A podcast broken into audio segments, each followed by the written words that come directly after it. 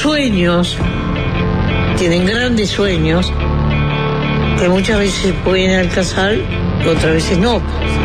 A partir de ahora, Se puso espeso como la noche. en Del Sol, los resbalones. conducción, El bondi lleno. Diego Sass, Excelente referente de centro izquierda. De la izquierda caviar, La Pedrera, Punta Colora, Avenida Italia del Sur, Masa Madre, le encanta. Llegó la hora. Juan Chunín. Él es profundamente anticomunista en un mundo en el que ya no existe el comunismo. Un gran vendedor. Y es fácil desviarse. Es fácil desviarse. ah. Producción, Nicolás Batalla. Y creo que ha demostrado en el cargo que le sobran condiciones. Es uno de los mejores pagados, obviamente. Jorge Valmeli. A mí es mi pollo, mi pollote. Son blancos y colorados. Ya están en la oposición. Están las dos campanas. Y es fácil desviarse. Es fácil desviarse. ah. Se creen que pueden hacer cualquier cosa sin límite. Yo me quedo con Diego. escriba libros y no se dedica a esto porque no es lo suyo. Este programa tiene una evidencia empírica impresionante. Sin palabras. Está, fuera de quicio. Chapó, digo, eh, esto es política. Gracioso, gracioso y, y diré que hasta jodido. Se siente Patético. Y se hace escuchar. Son bravos, pero me, me llevan al humor. Muy buenas tardes para todos, ¿cómo andan? Bienvenidos a Fácil Desviarse. You on out there? All right, let's get this thing moving.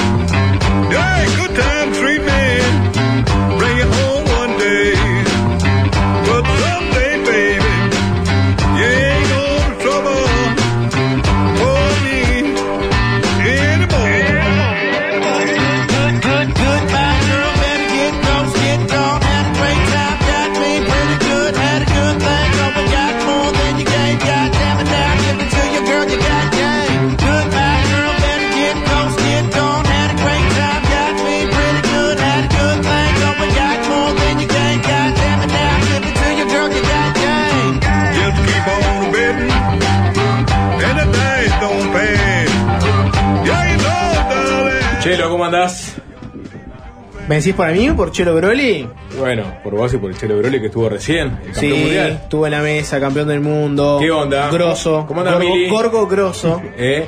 Gorgoroso, es verdad que Pablo estaba muy, este, digamos, a él lo- muy motivado por ese apellido, ¿no? En particular. Sí. Eh, bueno, Nico Batalla que ya se va a sumar a la mesa. Juan Chuní que lentamente está re- retornando. Estamos Mañana- en condiciones de decir que en breve Sí. vuelve Juanchi. Mañana seguramente lo tengamos ya por acá. No viene, vuelve. No viene, vuelve. Mili está con nosotros, está en Sí. momento registrando este arranque para el Instagram de Fácil Desviarse. ¿Ustedes alguna vez se preguntaron si hay vida más allá del aire, del sol? Bueno, sí, la vida está en el Instagram. En el Instagram de Fácil Desviarse pasan cosas que no pasan al aire. Entonces, Suscríbanse, denle a la campanita, activen las notificaciones. Es por ahí la cosa. Todo lo que tienen que hacer. Eh, un arroba Living Green que ayer este, saludé por su selección musical, ¿no? Este, por Condenado el Corazón. Y ahí me desayuné que estaba Nacho esta semana porque Alvin Green no está. Así que Nacho, el convidado de lujo de esta emisora y en estos días, bienvenido nuevamente a los controles de la tarde. Un tipo del palo, ya lo saben, ¿no? Si están buscando un tipo del palo para animar fiestas, Sí. Nacho.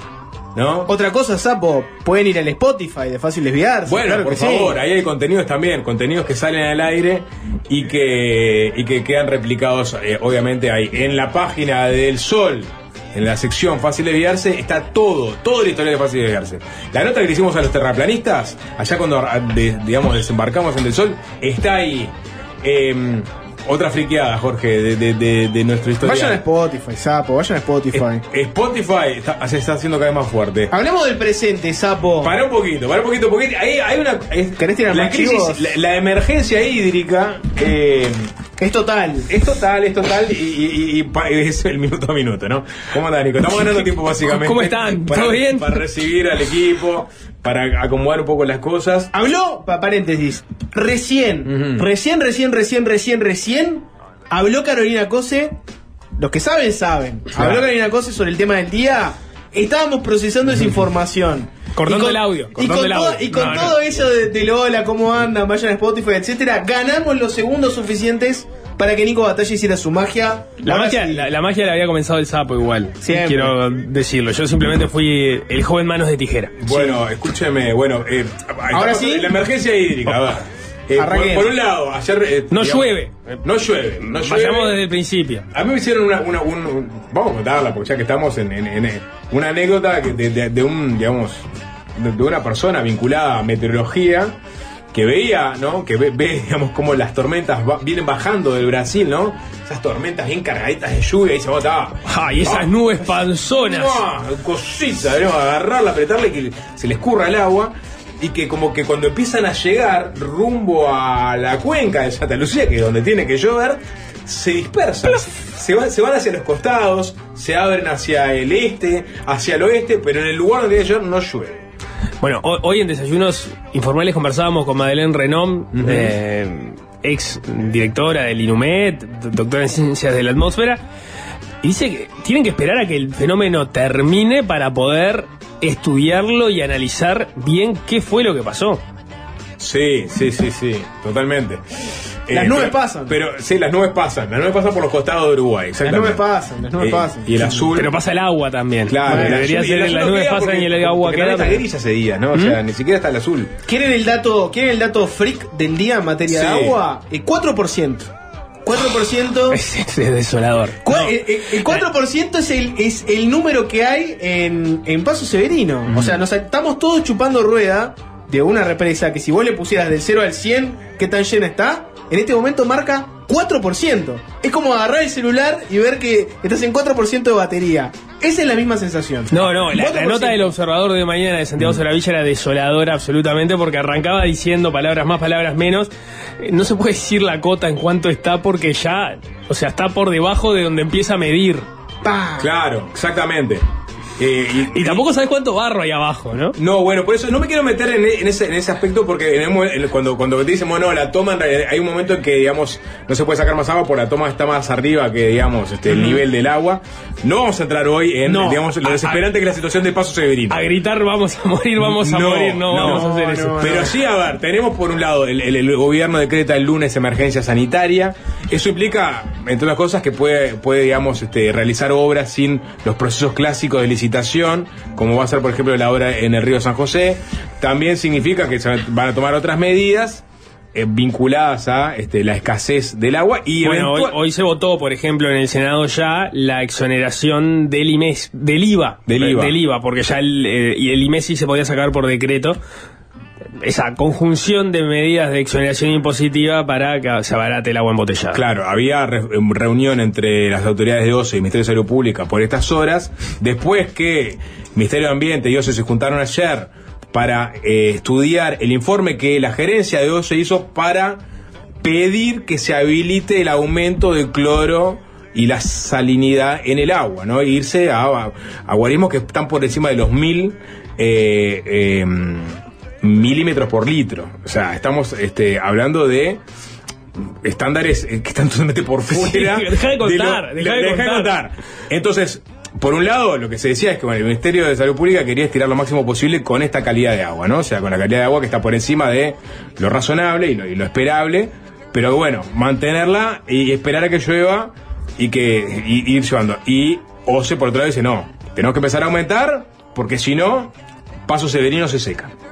Y aumentar, o pedir un límite, eh, un techo muy alto. Como Y cuando estás negociando el salario en el trabajo. Sí. Pedís mucho y después verás a ver si te quedas un No, poquito no, antes. no, bueno, que se haya el techo de una, pero, pero bueno, tenés el techo para ir yendo hacia ahí. Hay que pedir alto. El agua dulce la tenés en Paso Severino. Sí. Cuanto más rápido saques agua dulce de ahí, más rápido se te va a terminar. Vas a asegurar una mejor calidad de agua. Va a seguir siendo salada, porque en definitiva le estás poniendo mucha mucha agua de, de aguas abajo de Santa Lucía, por lo tanto agua salada. Sí. Pero, en definitiva, cuanto más este, lo utilices, o sea, si vos seguís la línea del Ministerio de Salud Pública, vas a tener mejor agua, pero menos tiempo. Si seguís la línea de OCE, la vas a estirar un poco más, está, el agua va a estar más salada de lo que está ahora. Igual, sí. La regla de tres del presidente. que- La regla que- tres. Exacto, ¿no? la regla de Igual la idea no era hablar del agua, sino de hablar de el barro que está abajo del agua, ¿no? en la represa está el agua y vas bajando y en un momento Que, que no sabemos cuánto es, Bueno. se decía, Estamos viendo- bueno, ya apareció, Claro. ya algo lo viste. estoy indignadísima. Bueno, ¿No? eh, Esa me- es la Jorge frase. lo, lo- lo puso, digamos, en la categoría barro. Yo creo que hay que hay que esperar, hay que mirar, hay que coger un poco más las cartas para ver si estamos hablando efectivamente de fango político, de ringirranga, como se dice comúnmente. ¿Qué va? Sapo. ¿Qué? Acá ¿Qué? ¿Hay barro? hay barro en algún lado. No, en algún lado seguro. En algún lado. Barro, Pero hay que ver si dónde querés, está. Si querés, no determinamos dónde. Gracias, ¿está? sí. Porque, porque, pero Hay que hay barro. en algún lado, hay barro seguro. Hay porque hay, hay- Si no hubiera barro, estarían de acuerdo todos y, y estaría sucediendo algo. Sí, y no está sucediendo. Sapo, en este momento hay un grupo de personas que están convencidas de que el gobierno eh, le pone el palo en la rueda a una solución para el tema del agua para trancarle las aspiraciones políticas a COSE. Y después tenés otra gente que está convencida de que eh, COSE está mintiendo para sacar rédito político de una crisis del agua. O sea, si eso no es, no- más allá de quién tiene razón, si eso no es barro, ¿qué, qué lo es? Bueno, vamos, entonces vaya- nos metemos en el tema, ¿no? La historia Eh, la- arranca con eso, estoy Eh, indignadísima. Estoy indignada. Nosotros habíamos, dijo eh, Carolina Cosa, el intendente de Montevideo ayer, nosotros habíamos hecho gestiones con el Banco Interamericano de Desarrollo, el BID, para acceder a un fondo no reembolsable, o sea, básicamente una donación, para poder seguir ayudando a la población. Entre paréntesis, el pedido que había hecho la intendencia sería para seguirle suministrando agua embotellada a sobre todo policlínicas, que es lo que venía haciendo la tendencia, pero también eventualmente afinar un poco más el lápiz y, ampliarlo a otras poblaciones, ¿no? Eh, para poder seguir ayudando a la población. Y estoy indignada porque esto no surge de la nada. Nosotros desde el momento cero y antes, que no es ahora, y sí, ¿no? Antes, antes.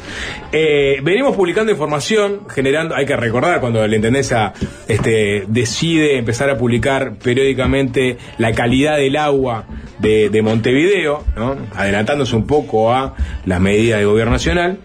Bueno, eh, venimos publicando información, generando medidas, llevando agua embotellada a merenderos, a nuestras policlínicas, a las ollas populares, a los complejos habitacionales del EPS, incluso a las salidas de algunas escuelas, dijo Cose en rueda de prensa ayer.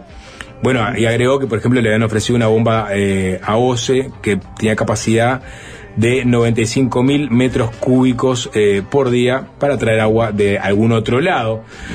Eh, lo cierto es que la intendencia venía dialogando con, digamos, la, la, la pata local de- del Banco Interamericano de Desarrollo para eventualmente lograr algún apoyo. En verdad le habían pedido a varios organismos, ¿no? Según lo que contó Guillermo Monsequi hoy en el Perspectiva. Eh, digamos, uno de los manos derechas de, de Carolina Cose. Eh, venían pidiéndole a varios organismos, bueno, posibilidad de acceder a algún tipo de donación, préstamo no reembolsable para este, a ayudar este, en la crisis hídrica. Y finalmente fue el BID que respondió, se sentaron, eh, instalaron una mesa de trabajo y, y afinaron los detalles.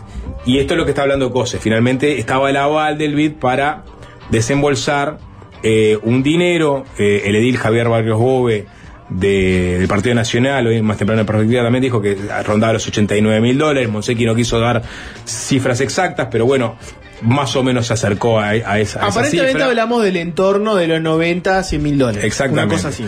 Eh, bueno, lo cierto es que, según la intendencia, eh, una vez que reciben, digamos, el, el- el visto bueno del BID, hacen la formalidad de enviarle un permiso al Ministerio de Economía, que sería, digamos, el, el- paso que previo para efectivamente poder acceder a, a ese reembolso. Tengo la carta acá, Sapo, ¿no? si querés. La carta de eh, Las dos. Las dos, la Porque Intendencia y la, y la del mes. Claro, la Intendencia le manda una carta eh, al Ministerio de Economía y Finanzas dirigida a la propia Susana Arbelecha, la ministra, ¿no? Y lo que dice la carta es, lo voy a leer textual, el 25 de mayo de este año, la Intendencia de Montevideo solicitó apoyo económico al Banco Interamericano de Desarrollo, al BID, para atender la situación surgida por los efectos de la sequía que ha generado en el departamento de Montevideo, principalmente en familias en situación de vulnerabilidad socioeconómica. El 31 de mayo, el BID respondió a la solicitud encomendándole a su equipo en Uruguay que se identificaran posibles apoyos para atender esa necesidad. El banco ha respondido que estarían en condiciones de apoyarnos con recursos no reembolsables. Ese apoyo podría contribuir con las actividades que la Intendencia de Montevideo está llevando adelante dentro de su área de jurisdicción. Por ejemplo, asistiendo a usuarios de policlínicas municipales para el acceso a agua embotellada para mitigar los efectos de la crisis hídrica actual relativa al acceso del agua. Solicitamos nos haga saber si hay alguna objeción a este respecto. Quedando a la espera de respuesta, saludan atentamente y ahí están las firmas, por un lado, de la Secretaria General de la Intendencia, Olga Otegui, y de la propia Intendente de Montevideo, Carolina Cose. O sea, le mandan una carta diciendo que el BID habilitó la posibilidad de tener un préstamo no responsable y le preguntan al, al Ministerio de Economía y Finanzas, ¿tienen alguna objeción o dan el ok? Esa, es, esa es, digamos, la formalidad a la que se refería Carolina Cose. Esto tiene una respuesta. Del Ministerio de Economía y Finanzas, el 20 de junio, le devuelven una carta a la Intendencia que dice lo siguiente. Acuso recibo de su nota, de fecha 20 de junio de 2023, por la cual informa una solicitud de apoyo económico, etcétera, etcétera, etcétera, recuenta la carta, y dice, como es de vuestro conocimiento, con fecha 19 de junio del corriente año, mediante el decreto tal, el Poder Ejecutivo declaró emergencia hídrica en la zona metropolitana del país, a los efectos de brindar seguridad jurídica y dar agilidad a los procesos administrativos necesarios para afrontar la referida situación de excepción. Y ahí, más adelante, dice lo siguiente. El Poder Ejecutivo, a través de los Ministerios de Desarrollo Social y de Salud Pública, está coordinando todas las acciones necesarias para asistir a la población de la zona metropolitana, con especial atención a quienes se encuentran en situaciones más vulnerables, tanto por razones económicas como de salud. Asimismo, de considerarse necesario, se podrá recurrir a apoyo de organismos multilaterales de crédito ante los cuales el, este ministerio ejerce representación del país, conforme al decreto tal, tal, tal, tal, tal, y se cita. Sin otro particular, saludo atentamente a Susana Arbeleche, ministra de Economía y Finanzas. O sea, desde el MEF le contestan a la Intendencia que no, que eh, ya hay una emergencia decretada, que el Ministerio de Desarrollo Social y el de Salud Pública están tratando el tema y que si hay que recurrir a organismos multilaterales, como puede ser el BID, el que ejerce la representación del Uruguay es el Ministerio de Economía y Finanzas. Saluda atentamente a Susana Belecho. Ese fue el ida y vuelta vía cartas. Sí, y, y de ahí la, la, indignación posterior de Cose que la, la, la, vimos este, públicamente en esa rueda de prensa. Hoy más temprano, como les comentaba, digo, para, para recoger algunas voces, porque obviamente desde el Ministerio de, Economía y Finanzas no se está hablando por el momento. Eh, más allá de esa carta, lo, la única información es esa, que no van a dar declaraciones por el momento. Pero habló alguien de gobierno que vamos a escuchar en, en un ratito. Pero bueno, eh, digamos, los coletazos de la indignación de Cose, eh, no, todavía no, tranquilo, tranquilo, tranquilo, tranquilo. No, no, no, no. Siempre, siempre, siempre igual lo queremos en el equipo, ¿no? Pero. Siempre en pero, este equipo. Pero, pero, este día va a pasar a la historia como el día que Sapo no quiso que pasaran Jaime No, no, no, no ahora. No ahora, no ahora. A ver, está, eh, está lo, lo, legal eh, y lo, ¿Y lo, lo burocrático, mm. si quieren, y después está lo político. Políticamente, ¿qué pasó? No, que esta, este intercambio fue subido, lo comparte la propia Mm. intendente de Montevideo. Y Cose sale con una línea durísima diciendo que está indignada por ver cómo el gobierno le niega una solución Mm. este, con el tema de la crisis hídrica que podría brindar la Intendencia de Montevideo. Y ahí, en masa, salieron dirigentes de Frente Amplio a pegarle con un caño de gobierno por este tema. Mm. Pero también hubo escuderos de, de, del Ministerio de Economía, como por ejemplo el edil Javier Barrios Boe, que fue consultado en perspectiva.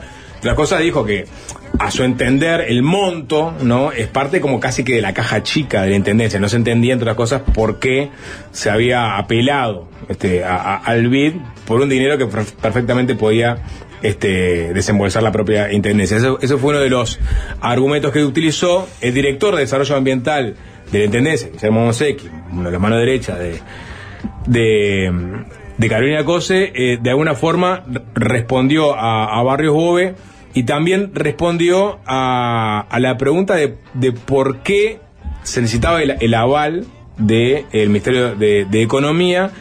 Porque otra cosa, Bove decía, este, este desembolso, esta donación del BID, va a terminar en la deuda global del Uruguay, va a terminar en el estado contable como deuda, ¿no? Y eso es un, un, un tema, un, un, criterio que él entendía había que poner arriba de la mesa. Y Monsequi contestaba lo siguiente.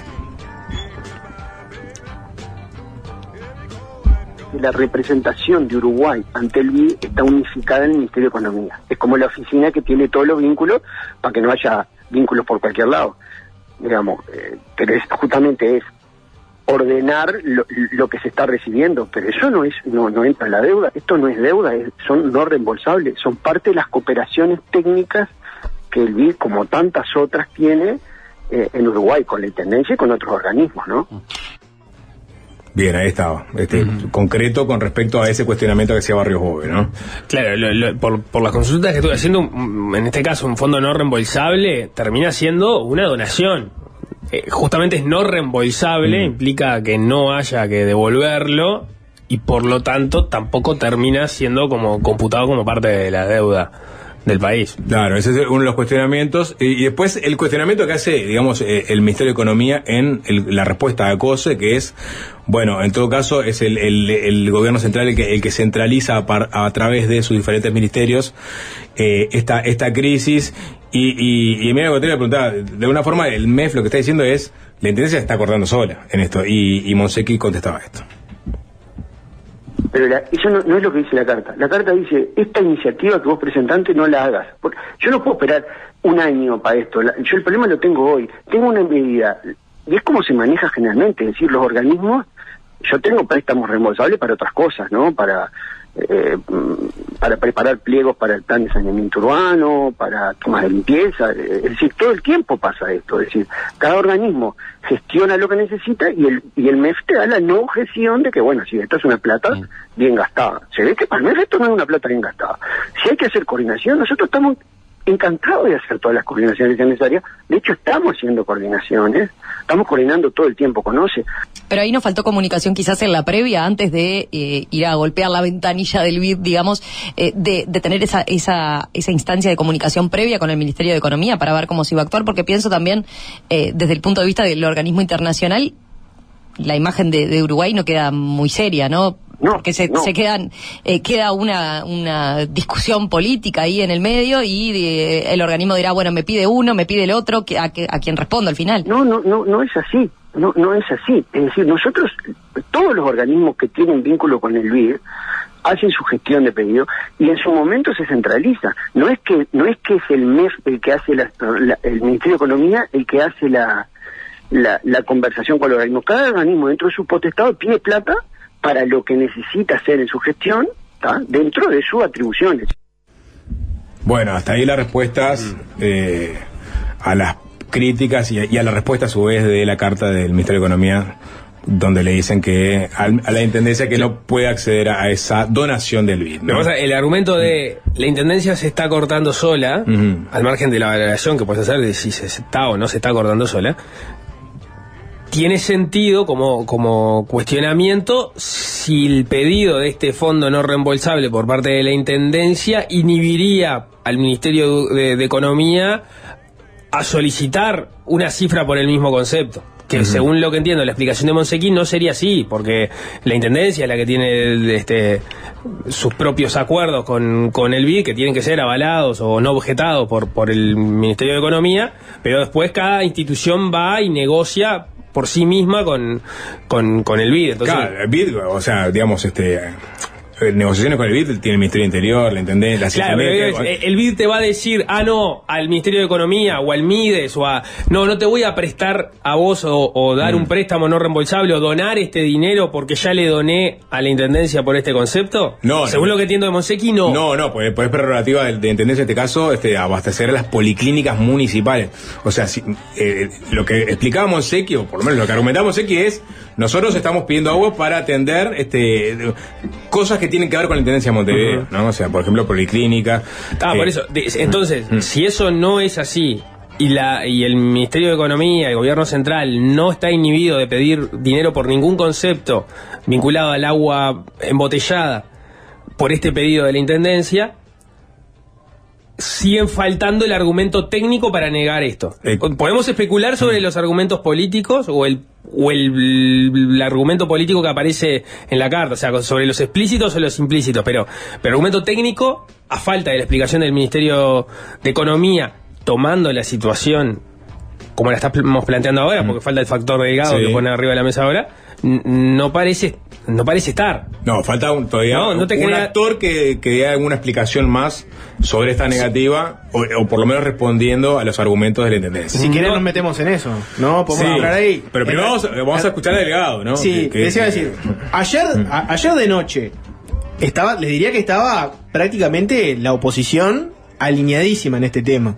Dentro del Frente Amplio tenía gente que va a estar en, carrera este, compitiendo por la precandidatura a la presidencia. Estaban todos alineados con este tema de COSE. Estaba la propia COSE. Estaban los senadores principales del Frente Amplio. Yamandú Orsi, Mario Vergara. Todos estaban siguiendo la misma línea. Del lado del gobierno se veía poca defensa de, de- de- de qué estaba pasando. Hoy de mañana aparecieron algunos ediles, aparecieron algunos senadores, podemos decir los incondicionales. Estaban, estaba un Sebastián da Silva, Graciela Bianchi, los incondicionales estaban y los ediles de Montevideo aparecieron, pero no tienen el perfil este, fuerte que podría tener otros. Sapo mencionaba la- las notas que se hicieron hoy en el programa En Perspectiva en Radio Mundo. Ellos fueron muy explícitos en decir que se comunicaron con el Ministerio de Economía y Finanzas y del Ministerio de Economía y Finanzas no apareció nadie a defender esto. O sea, llamaron y no quiso hablar nadie. Entonces faltaba una figura fuerte del, del gobierno que saliera a defender esto. Y era difícil, porque ya podemos decir que todo se te había aco- acomodado en base al discurso de COSE. Bueno, pero apareció Álvaro Delgado, Apareció hoy lo- Delgado. lo agarró subrayado y ante la pregunta de, de esta situación, de este ida y vuelta entre COSE y bueno, y las, las críticas que hizo el Ministerio de Economía por eh, denegarle el acceso a esta donación del BID, Delgado primero que dijo que no, no, no iba a jugar la- a la política chiquita y después dijo una cosa que dejó a, a muchos perplejos, no hay un préstamo habilitado. Yo no voy a, calificar, la verdad me pareció muy fuerte, sobre todo porque en un tema tan sensible, donde obviamente hay factores externos, pero que es un tema muy sensible el tema del agua para todos, la verdad que no podemos jugar a la política, y mucho menos a la política chiquitita, a ver qué, qué ventajas sacamos. Por eso lo que hicimos es hablar con el director ejecutivo del BID, que representa al Uruguay, y no hay ningún préstamo habilitado al- a la Intendencia de Montevideo no reembolsable para el tema de la crisis hídrica. Ni está arriba de la mesa, ni está habilitado en ese sentido. Así que no sé dónde, dónde salió. Sí lo que hay es un intercambio con el Ministerio de Economía, que es la vía habitual con quien se conecta el BID, son los Ministerios de Economía, eh, para, bueno, poder generar apoyos, no solo en esto, sino en varios temas más, y temas de contingencia, pero en ese sentido podemos decir y ratificar que no hay ningún préstamo concedido no reembolsable a la Intendencia de Montevideo por el tema de la crisis hídrica.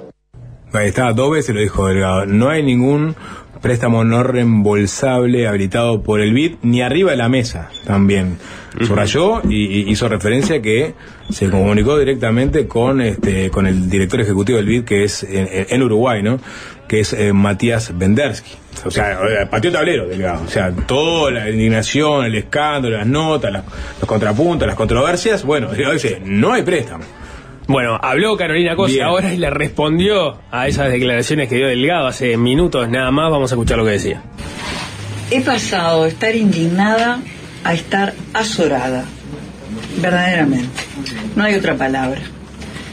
Es y no voy a decir que ya no lo puedo creer porque no lo puedo creer y la realidad me demuestra día a día la capacidad de tergiversar la realidad que, que existe, ¿verdad?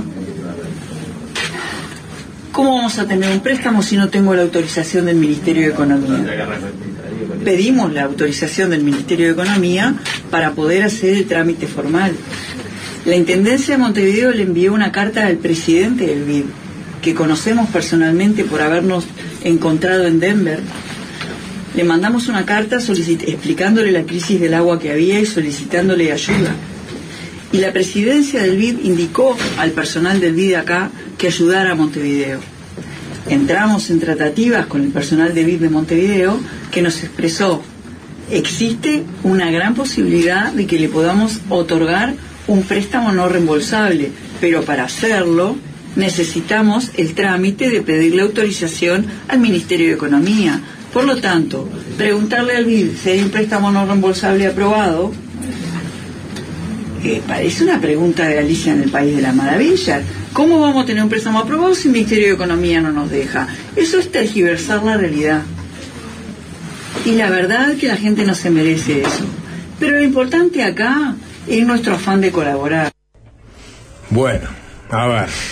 Sensaciones. Eh, sensaciones. Pará. Eh, co- pará, cosa Pará. insiste- pará, Sa- pará. Saquemos los, eleme- los elementos, los elementos tal cual, factuales, si querés. Delgado lo que dice es, me comuniqué con un representante del BID y él me dice que no existe tal préstamo. ¿No? Eso es lo que dijo Delgado. Habilitado ni arriba de la mesa. Ni arriba de la Ni mesa. arriba de la Significaría mesa. que estarían negociándolo.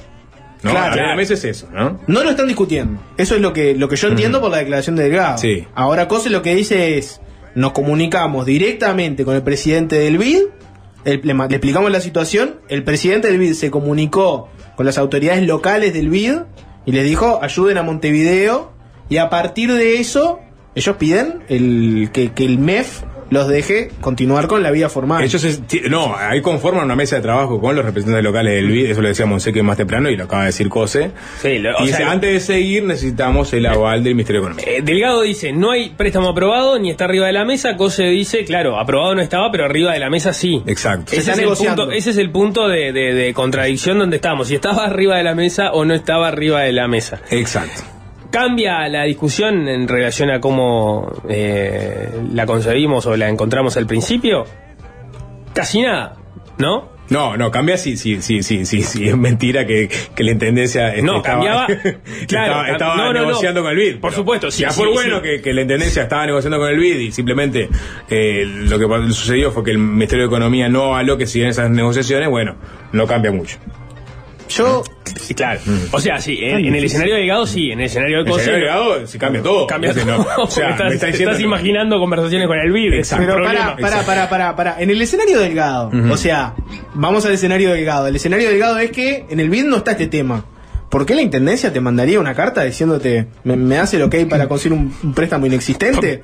Y, y, y si, y si es así, ¿Por qué, se, la le- ¿Por qué se la negás? ¿Por qué se lo negás? Si viene una persona que es un loquito suelto que te dice, sí, hablé con el BID, está todo. Bueno, está, andá y solucionalo. Al revés, políticamente lo dejaría recontra en evidencia, diciéndole dale y que no se concrete después. Agarrarías eso y saldrías a pegarle con toda cosa. Y le diría, mirá, me vinieron, pidieron un préstamo, no lo consiguieron, no estuvo nunca arriba de la mesa. Le dijimos que sí, pero igual no lo consiguieron. Es- Sería la oportunidad de oro para agarrar y dejarlos en falsa escuadra. A ver, es verdad, es verdad que en las declaraciones de ayer de Cose daba la impresión de que el préstamo estaba aprobado y faltaba un aval formal, Sí. que no es lo mismo que estamos escuchando hoy, ¿no? No. O sea, No, por eso, eso. Empezaron a pasar los matices de todo Eh, ese, ese es un matiz. Sí. Ahora, eso no quita la reacción o, o no, no quita la pregunta de por qué el MEF se lo va a negar. Como dice Jorge, si, si, si estaba aprobado o estaba en vías de aprobación o no existía, ¿por qué el MEF va y lo tranca? Bueno, en la carta que le, le envía la Intendencia a, a Economía es bastante clara, ¿no? Jorge le echó, pero vamos de vuelta. Esa carta no dice en ningún momento, no te, te lo No. negamos porque eh, No. averiguamos que esto no, no es real. No, digo la carta que le manda la Intendencia de Economía. El 31 de mayo, el BID respondió la solicitud encomendando a su equipo en Uruguay que se identificaran posibles apoyos para atender esta necesidad, la de la crisis hídrica. El banco ha respondido que estarían en condiciones de apoyarnos con recursos no reembolsables. Ese apoyo podría contribuir con las actividades que la Intendencia está llevando adelante dentro de su área de jurisdicción. Pero es un poco lo que le cuestionaba después el MEP.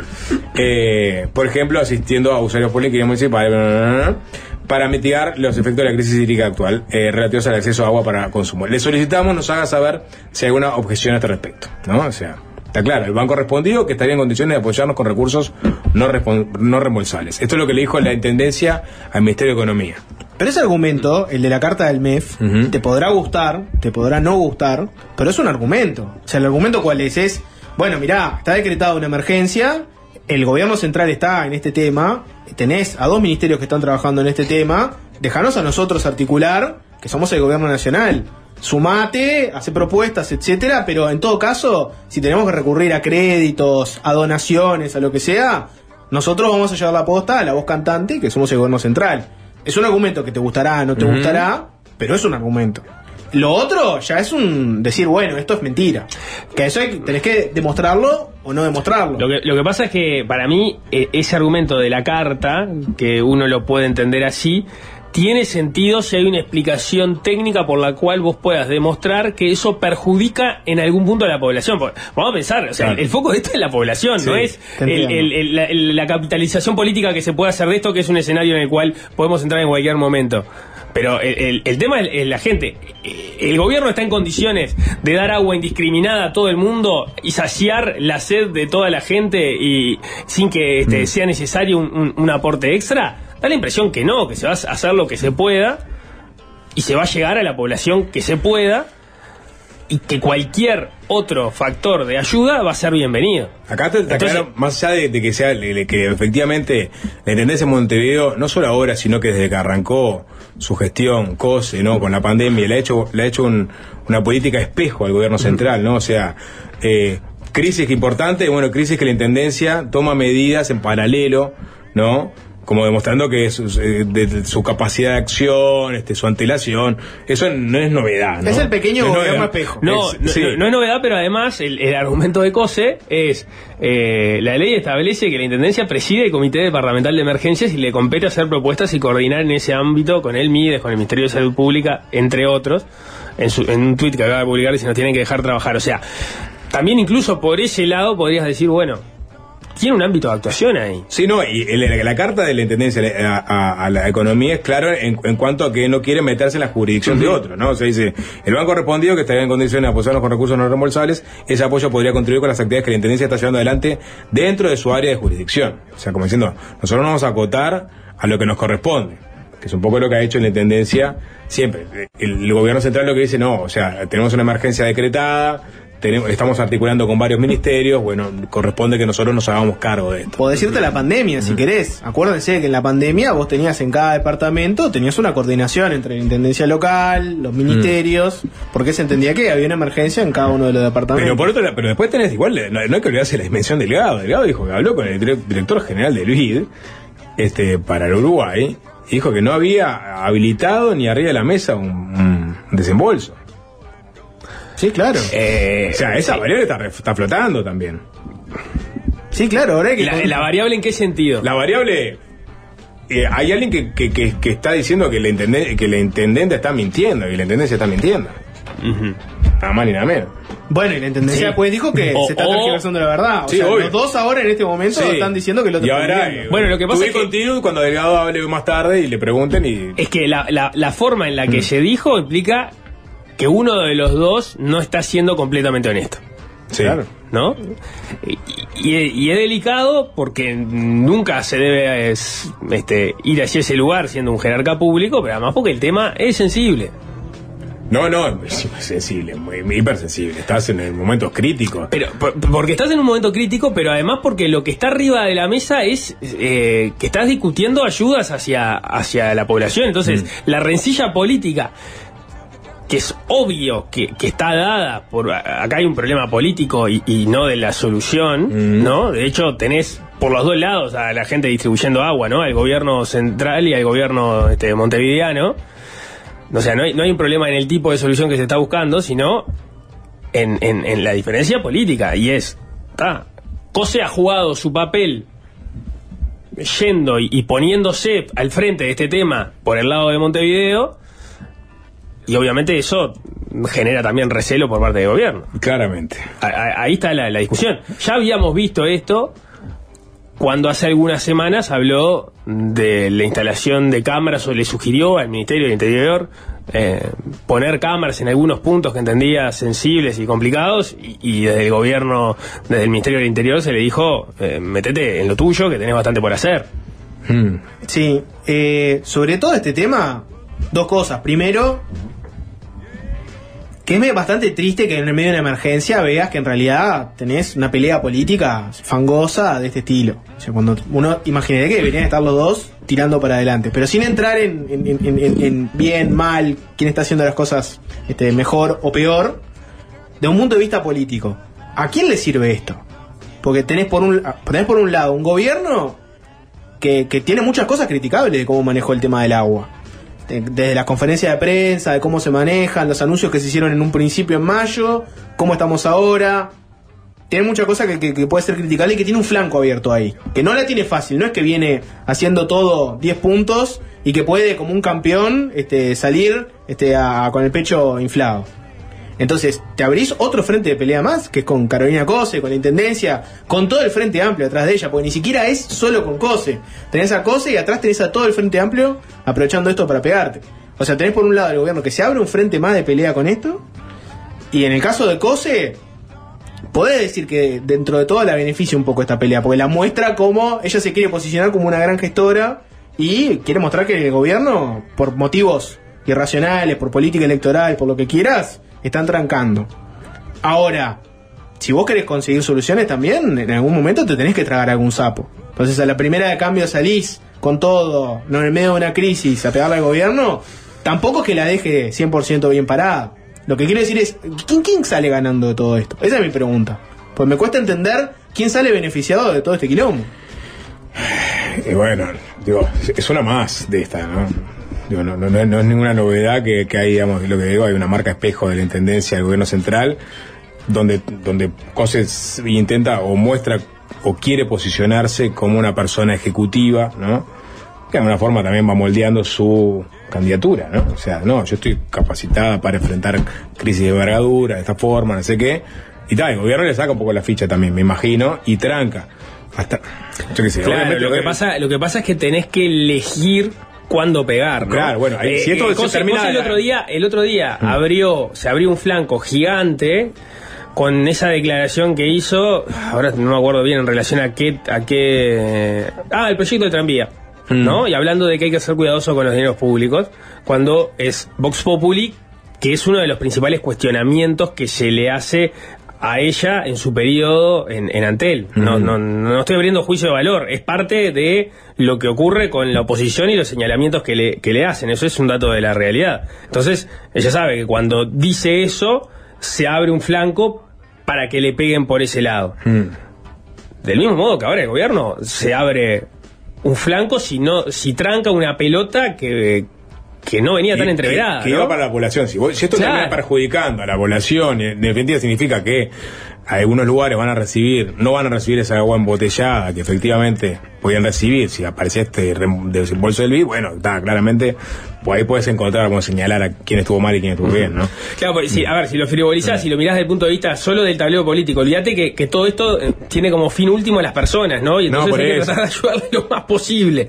Pero olvídate de todo eso. Entiendo que desde el gobierno moleste que COSE empiece a eh, meterse en temas que no son tan obvios de, de la intendencia, como puede haber sido el de la seguridad, como puede ser este, este del agua. Cuando además y ahí, digamos, no, no- eh, eso no es culpa de COSE, en todo caso sería su méritos, salió antes, ¿no? O sea, empezó a publicar, no, no el mismo nivel de información que se empieza a publicar ahora, pero empezó con el manejo de la información pública cuando todavía no era público los datos del agua, anunció la medida del reparto en las policlínicas antes de que el gobierno eh, eh, t- tomara, tomara medidas por parte del desarrollo so- de- del, del Ministerio de Desarrollo Social, las medidas pueden ser más potentes, llegan a más población, bueno, mm, ni que hablar. El tema es que hace el espejo Pero, y llega pero- antes. pero lle- pero llega antes cuando, cuando los que contaban con información privilegiada eran en el gobierno, no eran en la intendencia. La intendencia reaccionó con información que ya era pública. Y el gobierno se supone que se tenía que anticipar a esto. Empezaron a subir los valores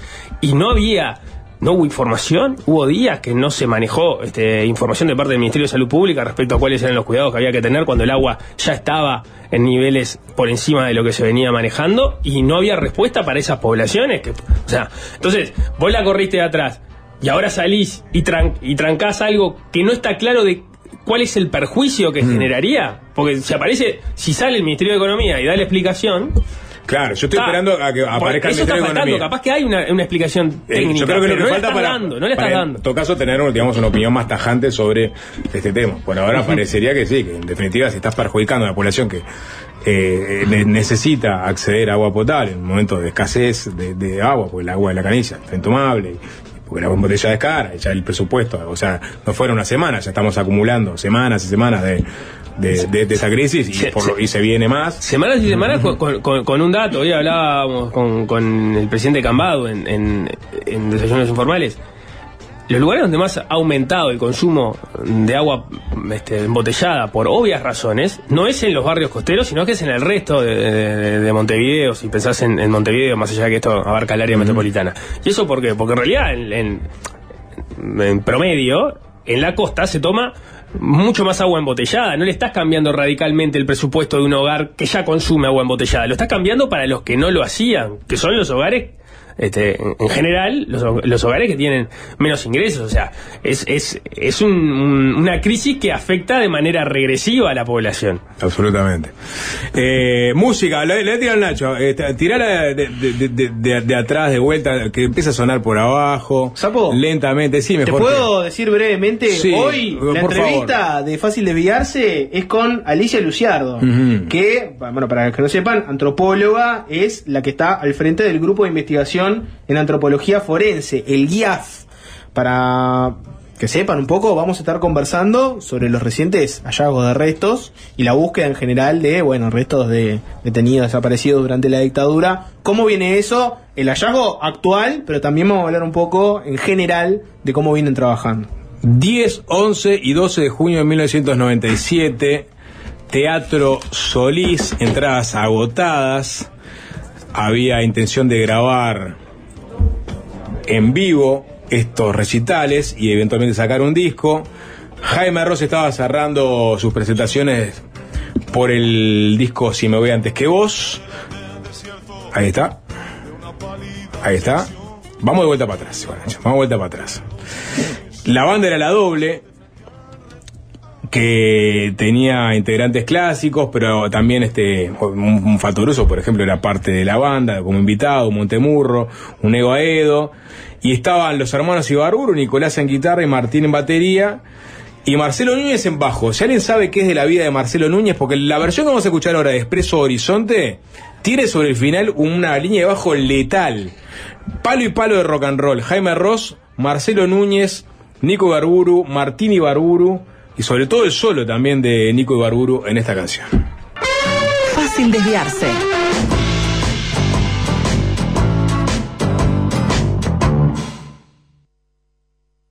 El lunes 5 de junio, el equipo de antropología forense del Instituto Nacional de Derechos Humanos protagonizó un nuevo hallazgo en el batallón de infantería número 14. Estamos en los días de espera antes de que los restos viajen hacia Córdoba para que el equipo de genética forense, el equipo argentino de antropología forense, logre determinar de quién se trata. Sería el sexto detenido desaparecido encontrado desde que el Estado ingresó en 2005 a predios militares por orden de presidencia para realizar la búsqueda de enterramientos. Vamos a poner a punto cómo viene este trabajo y para eso es que recibimos a la antropóloga Alicia Luciardo, magíster en antropología forense, docente, investigadora del Departamento de Antropología Biológica de la Facultad de Humanidades y coordinadora del equipo de antropología forense del Instituto Nacional de Derechos Humanos. Bienvenida. Gracias, muchas gracias por la invitación. Bueno, muchas gracias por estar acá. Me imagino además que han sido días de eh, bastante trabajo, más allá de lo emocional que puede llegar a ser atravesar estos, estos momentos, ¿no? Sí, eh, pasan años en los que estamos trabajando este, con un perfil muy bajo y bueno, este, muy silenciosos y de repente se dan estas situaciones que desde la recuperación ya son este, complicadas y, y que eh, insumen mucho tiempo, ¿no? Ustedes vieron que la recuperación demoró dos días, que pasamos la noche ahí y bueno, a partir de eso nos dividimos en dos equipos, unos que continuaron en campo haciendo zaranda de sedimentos, buscando pequeños restos, este, cualquier otra evidencia, y otro equipo en, en laboratorio iniciando las tareas a doble turno este, para, para poder con celeridad, pero este, con- dando todas las garantías, empezar a dar información este, a, a la Fiscalía de las familias. E- esa parte del trabajo de recuperación del, del esqueleto ya está terminado. Prácticamente. Este, todavía nos quedan algunas bolsas con mucha cal eh, para radiografiar y para este, terminar de, de ver si hay algún fragmentito de interés ahí, que seguramente la semana próxima estaremos abordando. Pero el, el trabajo grosso ya está hecho, sí, O sea, de el- recuperación. El, esqueleto se recuperó casi completamente. Lo que decimos esencialmente completo, no, no quiere decir que esté este, completo cada uno de esos huesos, pero sí la representación de- del esqueleto está esencialmente. La, la cal que supuestamente era utilizada para, digamos, hacer desaparecer eh, ropa, eso, ¿también preserva de alguna forma la parte ósea o no? Sobre todo lo que nos indican los genetistas es que hay una preservación del material genético, Mm, más allá de lo que a simple vista uno puede ver en un hueso. A veces un hueso parece que está muy bien conservado y tomamos una muestra, lo enviamos al laboratorio y no se extrae material genético. Entonces, el, el- el ojímetro, digamos, no, no siempre es un buen detector del material genético. Pero sabemos por, por, por lo que ya ha sucedido con los otros casos y por lo que nos dicen los genetistas, que hay una preservación del material genético cuando se ha utilizado la cal porque esa cal lo que hace es inhibir a todas aquellas este, bacterias que, por ejemplo, est- están vinculadas con la descomposición del cuerpo, que, son ellas mismas este, degradantes del, material genético. Entonces, inhiben eso, eh, inhiben también a la fauna necrófaga, un montón de, variables que van a estar este, pudiendo afectar esa, esa eh, integridad del material genético. Entonces, la cal normalmente este, mejora o, o proporciona más este, posibilidades. Paradójicamente, ¿no? Sí. Paradójicamente. Para entenderlo capaz un poco más desde, desde la ignorancia, si querés, en realidad la cal la utilizan o la utilizaron justamente po- con el objetivo de que no se pudiera identificar a la persona. Las personas que lo hicieron, en realidad en, los, ¿no? en aquella época no se imaginaban los avances de la genética y que todo esto iba a pasar. Pero la cal está en realidad con el objetivo de que no se conozca la identidad de la persona. ¿no? Cor- correcto, o sea, lo, que han, se ha demostrado en distintos estudios es que lo que genera la cal al entrar en contacto con el con tejido blando y bueno, al, humedecerse es este una elevación de la temperatura y actúa inmediatamente sobre el tejido blando. Entonces, desfigura, por ejemplo, el rostro de la persona, eh, deshace las crestas papilares, que son lo que se utiliza para las para hacer identificación por por dactiloscopía, entonces no permitiría una identificación por esos métodos, que son los que en el momento en que ocurrieron estos crímenes eran los que se utilizaban para identificar a alguien. El, ADN vino mucho después. Entonces sí, la intención era que en el caso de que esas fosas se encontraran en lo inmediato al crimen, no pudieran ser identificadas estas personas. Y el tema de la losa, ¿cómo, cómo, cómo es? ¿Para qué es la, la, la famosa losa de la que se habla mucho? ¿Para qué es y, y cuánto ayuda después a la identificación? Eh, la losa, mm, hay distintas eh, visiones de lo que lo que puede haber este sido el, objetivo de colocarla, porque no es una constante como la cal que sí, lo es en todos los otros enterramientos. La losa está en el, en el enterramiento de Fernando Miranda y en este caso. Y hay un- una cosa intermedia en el, en el caso de los restos de Blair. Pero creemos que una posibilidad es que este, una fosa clandestina eh, inmediatamente hecha produce un rasgo en el terreno con una elevación, ¿no? Porque hay una acumulación de tierra este, por encima cuando se tapa la fosa que se hizo y donde se coloca el cuerpo. A medida que pasa el tiempo, que llueve y que hay pisoteo de la zona, es eso este, eh, adquiere el nivel del suelo. Y posteriormente incluso se genera una depresión. Entonces, para identificar una fosa clandestina reciente, normalmente uno en el terreno busca esos rasgos positivos y negativos. Eh, quizás el haber colocado una, una losa haría que no se generara esta depresión pasado el tiempo y que a simple vista no fuera algo que llamara la atención. O tal vez podría haber tenido otra intencionalidad que es que si alguien en un momento, en un predio que es muy utilizado para entrenamiento y que se, eh, se hacen pozos de fusileros, se hacen letrinas, hay muchas razones por las cuales se hacen pozos, este, quizás el encontrarse con esa superficie tan dura haría que se eligiera otro lugar y no se revelara que allí había justamente un cuerpo enterrado. Pero, ¿lo- ¿Losa se utilizó en el 14 o también en otro? En el batallón 13 con los restos de Fernando Miranda. O sea, eh, 13. hay uno, un caso en cada batallón. Mm, Ahí Ajá. va, o sea que está, eh, digamos, una cosa pensada y de un modo superante capaz que de alguna, de alguna parte de las personas que están involucradas y quizás otros enterramientos no lo tuvieron en cuenta. Exacto, Mm. sí, este, no sabemos bien por qué en el otro enterramiento que está muy cercano al de Miranda, en el batallón 13, no tiene una losa. Este, no sabemos este todavía, no hay una, una identificación como para empezar a, a- a poner más información en la mesa, pero ¿por qué los restos de Maestro Castro y los de Ricardo Blanco no tienen una losa y estos sí?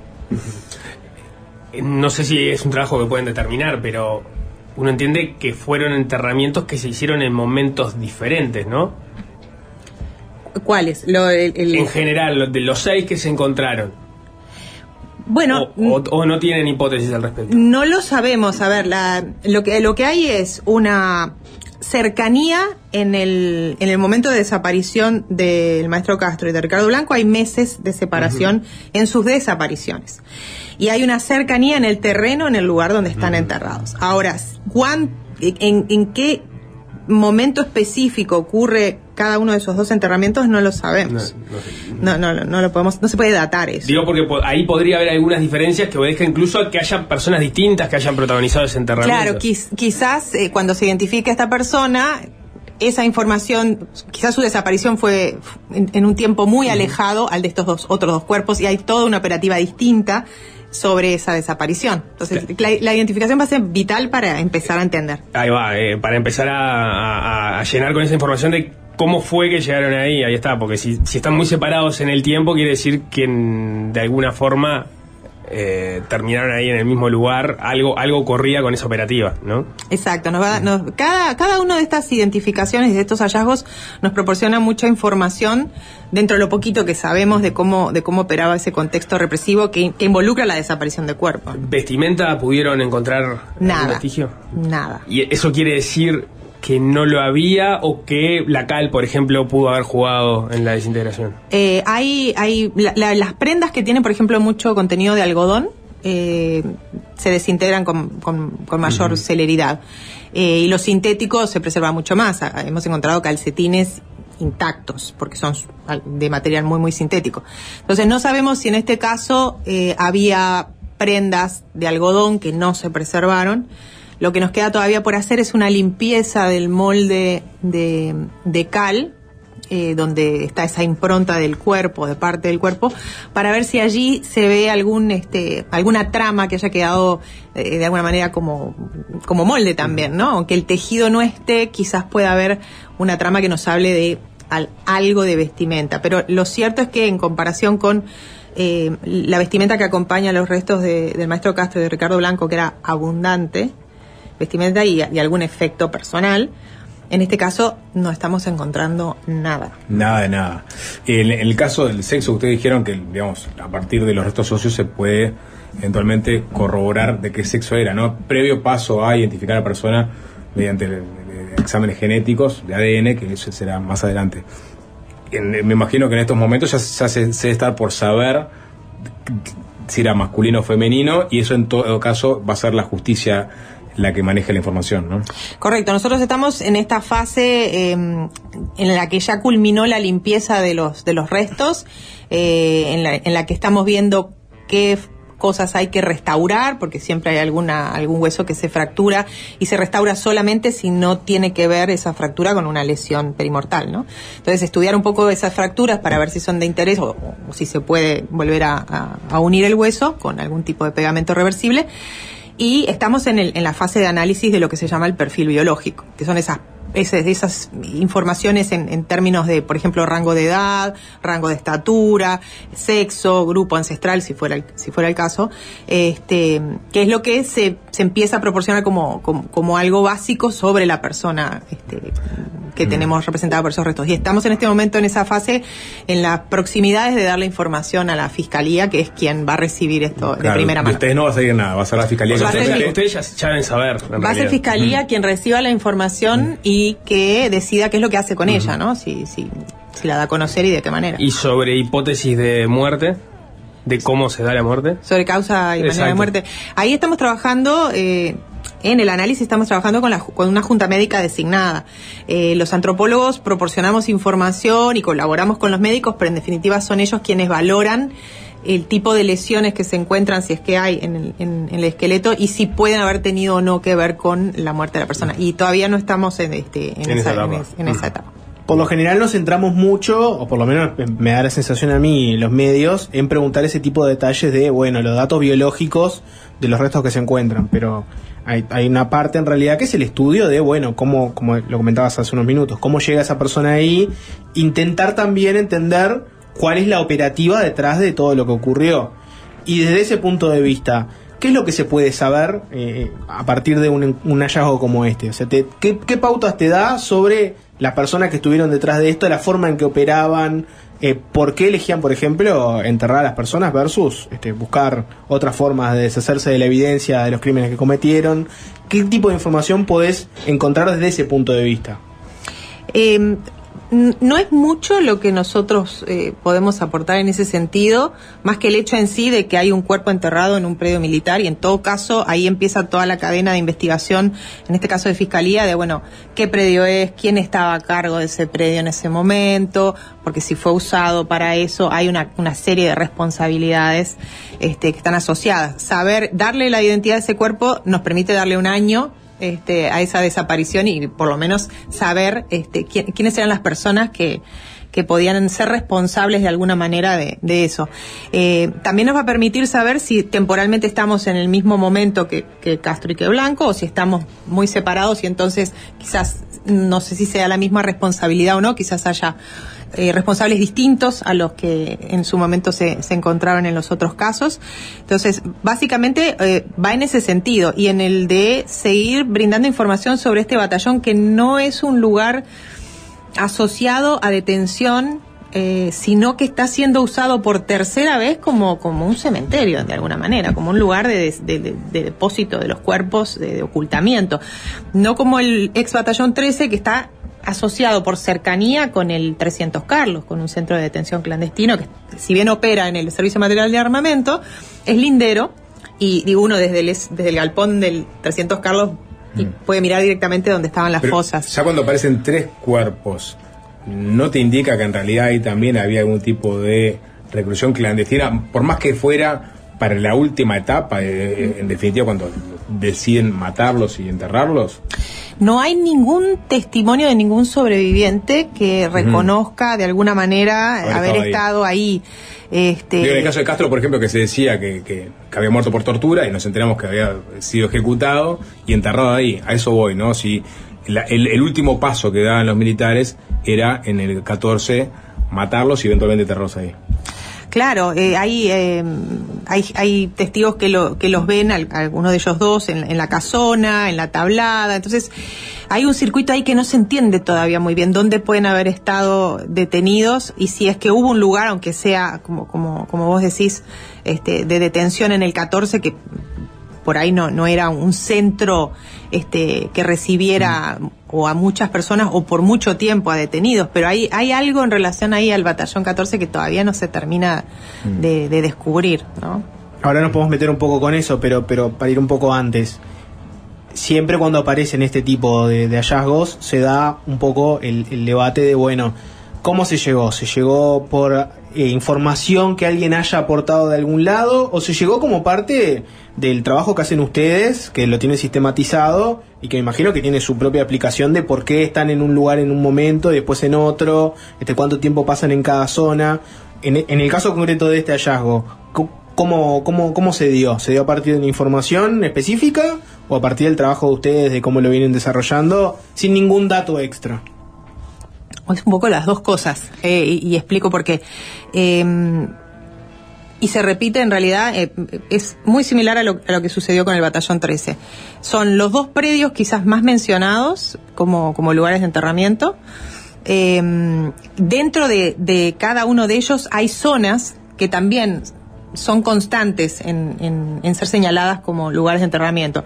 Qué polígono de tiro, qué polvorín, qué cancha, chiquero, monte, ¿no? Son esos marcadores eh, espaciales de los predios que son señalados una y otra vez o por eh, información oral eh, en una entrevista o por anónimos eh, escritos o por algún croquis con una cruz. Entonces, esa información ya estaba desde el 2005-2006. ¿Venía de, ¿Venía de dónde para tener una idea? De todos lados, venía desde lo que llegaba a, Comisión para la Paz y se había volcado a, la investigación del equipo, de ONGs que habían estado investigando, de familiares que les llegaba la información, el propio equipo de antropólogos que les llegaba información este, sobre, sobre enterramientos. Entonces se, se formó un corpus de, de, de- de archivo de testimonios, eh, sobre todo para esos dos lugares, señalando estos sitios, que incluso nosotros lo trabajamos más adelante en, en forma hasta de gráficas, y bueno, cuántos testimonios señalan el chiquero de tal predio militar y cuántos señalan, ¿no? Que hicimos este hicimos distintos ah, intentos de visualización de los lugares que se señalaban constantemente en estos predios. Eh, Esas terminan siendo las zonas cauteladas que se conoce. Claro, siempre para poder intervenir hay que, hay que solicitar un- una cautela. Entonces, en es- en- se hacían cautelas en un, in- en un inicio en las que se excavaba parcialmente. Este, se hacía el abordaje de, por ejemplo, estos rasgos que se identificaban en el terreno este, como de interés y se eh, abordaban esos, esos rasgos de interés. Eh, lo que nosotros estamos haciendo ahora es con la misma información que había, eh, ver cómo se interpretó cada uno de estos de estas eh, se- señalamientos ¿no? en, en- en el monte o al fondo del batallón. ¿Qué interpretamos por subiendo la cañada y doblando a la derecha? ¿Cómo se interpretó en ese momento y qué otra interpretación se le puede dar si es que la tiene? Bueno, si la tiene, si, si hay otra interpretación, podemos plantear una, una cautela sobre ese terreno. O si no tiene una interpretación nueva, estamos todos de acuerdo en lo que se refiere al monte de, de Álamos. Bueno, ¿cómo se excavó el monte? Se excavó, se hizo una cautela que lo cubría totalmente, fue parcial la cautela, si la cautela era total, ¿se abordó de principio a fin o se, se hizo énfasis en, en los rasgos? En el caso de hacerse énfasis en los rasgos o de no tirarse árboles, En los rasgos decís en, en los lugares que daban cuenta de que había un movimiento puntual de. en lo que, que, podría haber habido en un lo que las de- prospecciones de terreno, cuando uno va caminando eh, en esa primera aproximación al sitio, cuando conoces un lugar, ha- haces este ese relevamiento de las elevaciones y de los este de lo que parece tener tierra removida, de lo que tiene un cambio en la vegetación, todo lo que a simple vista lo detectás como rasgos de interés. Este, a veces una de las de las técnicas es ir directamente a sondear ahí o a excavar ahí, pero no excavar de repente a 10 metros que no se ve ningún rasgo de interés. Capaz que acá conviene dar, cierto contexto para quienes no están tan interiorizados en esta historia. El, trabajo de, los antropólogos, la, la Universidad de la República ingresa a los predios militares en 2005. Eh, hasta el 2014 quien estuvo al frente de ese trabajo fue eh, José López Más.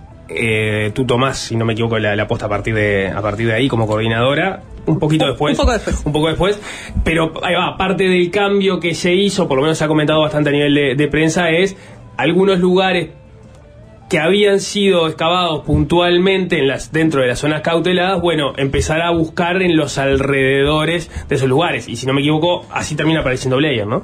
Correcto. Este, hicimos todo esa eh, poner sobre sobre una foto aérea los, los planos de excavación viejos, georreferenciarlos y colocarlos, volver a ver la información y empezar a observar en qué lugares había, a nuestro criterio, potencial de poder encontrar restos, este, porque eran, eran zonas señaladas que habían sido excavadas parcialmente.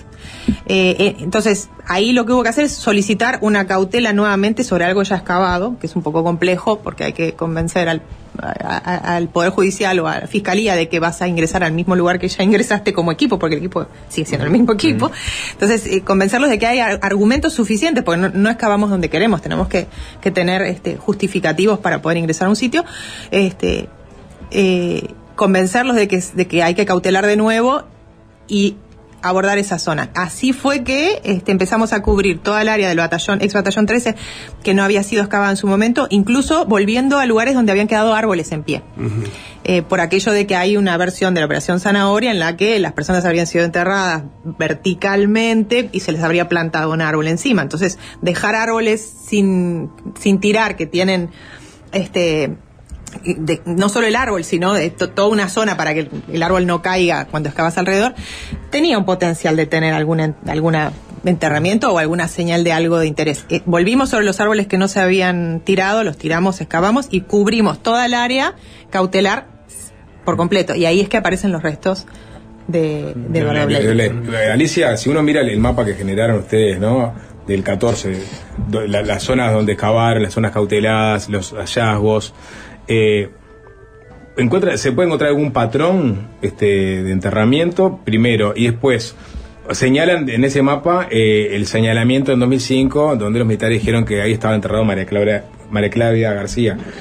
Este cuerpo aparece no muy lejos de, de ese señalamiento original, ¿no? ¿También di- dice algo eso o no? Nosotros creemos que eh, hay hay tres cosas de interés en relación a este hallazgo y, a- y, y- y- y son lo que marcan un poco en esa en esa imagen. Tenemos a 90 metros la, la fosa de, de donde fueron encontrados los restos del, del maestro Castro.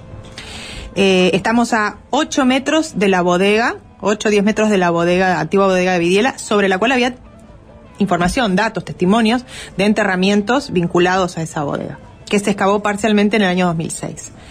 Y a su vez estamos a 130 metros del famoso punto G o del 99,99% este, de que los restos de María Claudia estuvieran ahí enterrados. Entonces, eh, si triangulás, estamos en una zona que tiene eh, más que justificadas razones de volver si es que no está excavada. E- e- ese punto este G que, que ¿es en base a un testimonio o es en base a una serie de testimonios? Es en base al señalamiento en el momento, eh, o sea, la información que se le da al, al- el entonces presidente Vázquez de que en ese punto está enterrado el cuerpo, al y que se hacen las, las excavaciones inmediatamente y se descubre que no, que no solamente no está el cuerpo ni tampoco se removió, ¿no? No hay no hay ninguna de las dos cosas. A partir de allí, eh, por lo que me cuentan, porque yo no, no, no puedo contarlo de primera mano, no estaba en el equipo, empiezan los este los señalamientos de eh, ah no, no, no, no es aquí, este es unos metros más para acá. Y aparentemente se marcaban árboles con, con cinta amarilla en la noche y al otro día el equipo de antropólogos ingresaba y tenía esa marca que le habían dejado de que allí era entonces donde había que excavar. Son las famosas rectificaciones de la información que daba en su momento Glodowski. Eh, entonces el equipo de antropólogos fue ampliando este, de ese punto, empezó a excavar, este, en- a- a- ampliando esa zona según las continuas rectificaciones que hacían este, sobre esa información sin encontrar nada. Pero sin embargo no era tan lejano igual, ¿no? No, era tan eh, Esto no es tan lejano, porque, porque mm, la conclusión, por lo menos a la que llega López Más en ese momento, es que esa fue una información que se plantó de manera falsa de gusto, porque ellos estaban eh, excavando en el batallón 13. Le llega ese dato de, digamos, de, urgencia de que iba, eh, podía estar María Claudia en ese lugar tan concreto.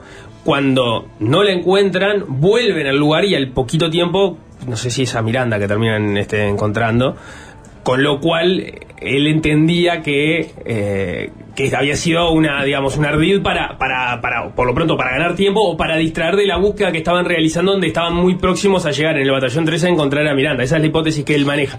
Y el otro dato que pone es que en ese mapa que se entrega, eh, de- este, de- del 14, hay una parte que está muy deformada en, en las, en las dimensiones, digamos. Creo que habla de una cañada y un galpón, un, un espacio que, que en el mapa figura como muy estrecho y que en realidad es más amplio que es en el cual se han dado los hallazgos este, en, el, en el 13 y que él interpreta que es esto se deformó de gusto además para que no se llamara la atención sobre ese espacio y para que no se fuera a buscar ahí, que es donde han terminado apareciendo los restos que han ido apareciendo en el batallón 14. Sí, es- mencionás dos cosas que son muy importantes. Una es el desvío, o sea, cómo, cómo de repente vos estás con un plan de trabajo, y nos pasa hasta el día de hoy, estás con un plan de trabajo eh, que es sistemático, y de repente aparece, ¿no? Este, es- esa información nueva, este, sobre alguien que va a revelar realmente el paradero de los restos y, y que hace que se desvíe todo, o, o lo, que, lo que hemos aprendido ahora es que no nos desviamos.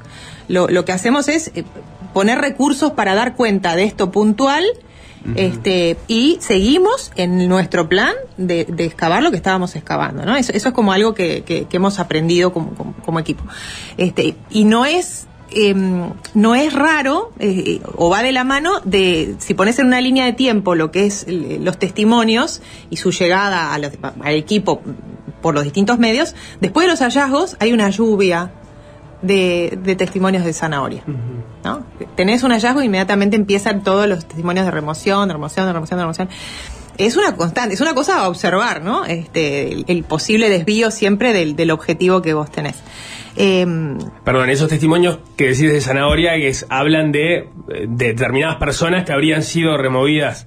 no, no necesariamente con nombre y apellido, pero estás, este, tenés un hallazgo y aparece gente diciendo yo sé que estaban enterrados aquí, los removieron, o yo vi en la noche que pasaba tal cosa, pero siempre apuntando a desenterramiento mayormente y no a, a lugares de enterramiento. ¿no? Entonces, eh, algo que hemos observado este, que, que se repite.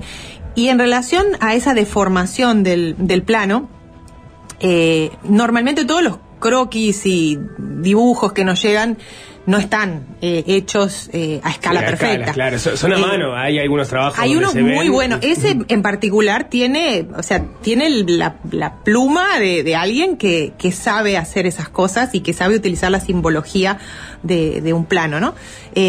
Pero también es otra cosa que hemos aprendido, no podemos tomar textualmente nada, eh, si nos, si, por eso si estamos hablando de, de, de cancha, es toda la cancha, si estamos hablando de monte, es todo el monte, eh, porque no- nos pasa constantemente, no sabemos si es puede ser a propósito esa deformación o puede ser porque la persona que lo hace obviamente también pone un poco de, de sí este, en, en- en- en- en- en énfasis en lo que quiere señalarte a veces, no, ¿no? estás, no estás tan segura entonces de que ese croquis o ese mapa haya sido efectivamente una, una pista falsa. Tenés la duda, me da la impresión por lo que estás diciendo.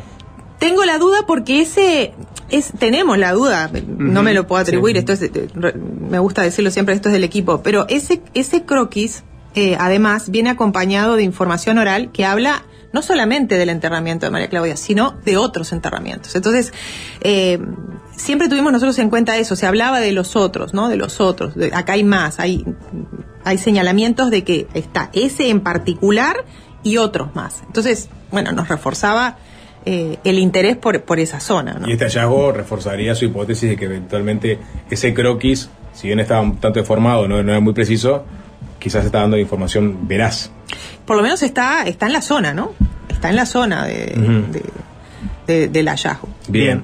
Hacemos sí, una tabla, sí. eh, ¿te parece Alicia Alicia Lu- Luciardo, coordinadora del equipo de antropólogo forense del Instituto Nacional de Derechos Humanos, hablando de este reciente hallazgo en el batallón 14? Ya venimos.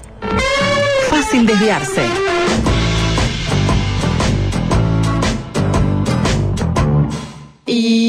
Es fácil desviarse, es fácil desviarse.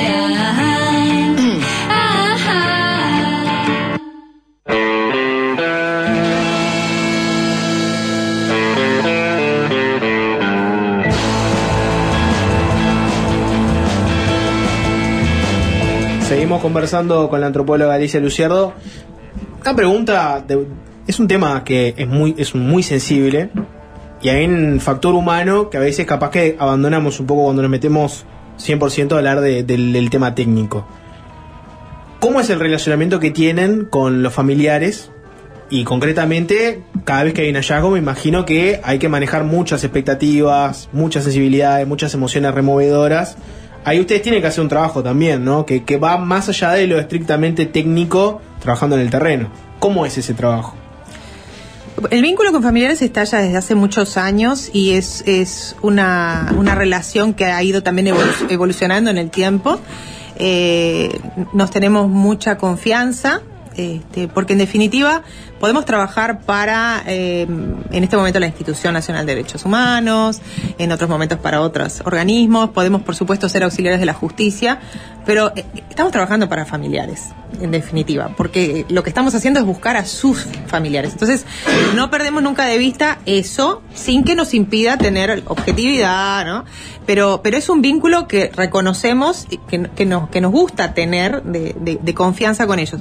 Si ha habido en algún momento alguna, alguna problemática, eh, la hemos ido a hablar con ellos directamente, es porque sabemos que ellos siempre están este, tratando de que, de que nuestro trabajo eh, tenga frutos. Entonces, cualquier dificultad, eh, inmediatamente la hablamos con ellos. Y nos toca recibirlos en dos instancias muy peculiares. Una es la del hallazgo y la otra es cuando restituimos los restos a la familia, que ahí los recibimos en el laboratorio y le damos la oportunidad de eh, ver los restos. Entonces, en, en esa primera instancia, en el, en el campo, en el hallazgo, em, tratamos de acondicionar el, horror, porque le tenemos que mostrar eh, a, un montón de familiares el lugar donde, donde estuvo enterrada esta persona, que todavía no se sabe quién es, en cada uno de esos casos cuando ellos entran no se sabe quién es, eh, y tenemos que mostrarle o que está enterrado eh, en una barranca entre la basura del arroyo Miguelete, o que está enterrada en una fosa que tuvieron que cavarla con un pico porque no había este, potencia, entonces tuvieron que traer un pico y cavar la roca para poder enterrarlo, este, o que el cuerpo fue tirado eh, y quedó en posición boca abajo y lo cubrieron este, de cali de, de una losa en, en, este, en, en- en el predio del, del 14. Son siempre eh, mostrarles cosas horribles, mostrarles cuerpos, mostrarles el, el- el- el lugar donde estuvieron ocultos tanto tiempo.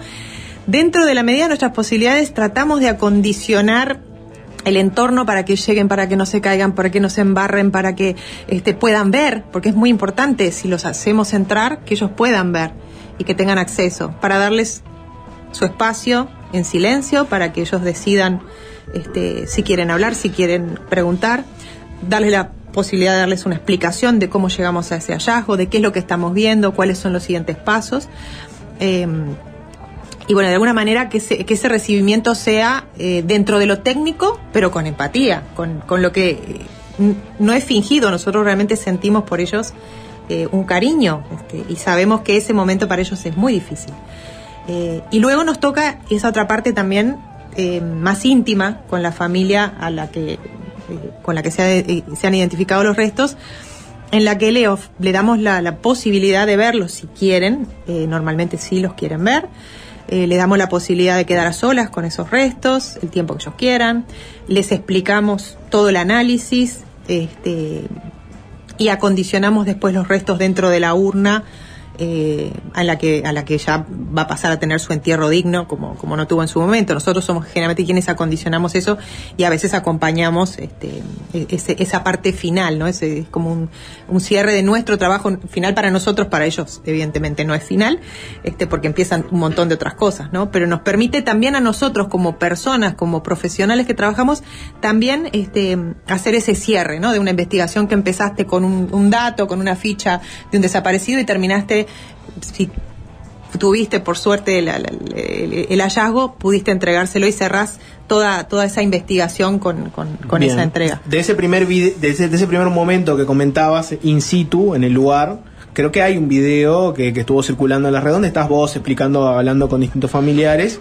Hay otro video también que, que- que se viralizó en esos días, que generó capaz que a un tipo de indignación, si se quiere, y me lleva a, a la siguiente pregunta. Es un video donde se ve eh, a personal de las Fuerzas Armadas que están en el mismo batallón, marchando, cantando. Mucha gente le, le- sorprendió, le, le pareció este, extraño este, ver que había todavía actividades militares en ese mismo momento que estaba ocurriendo. O sea, al mismo tiempo ocurrían esas dos cosas.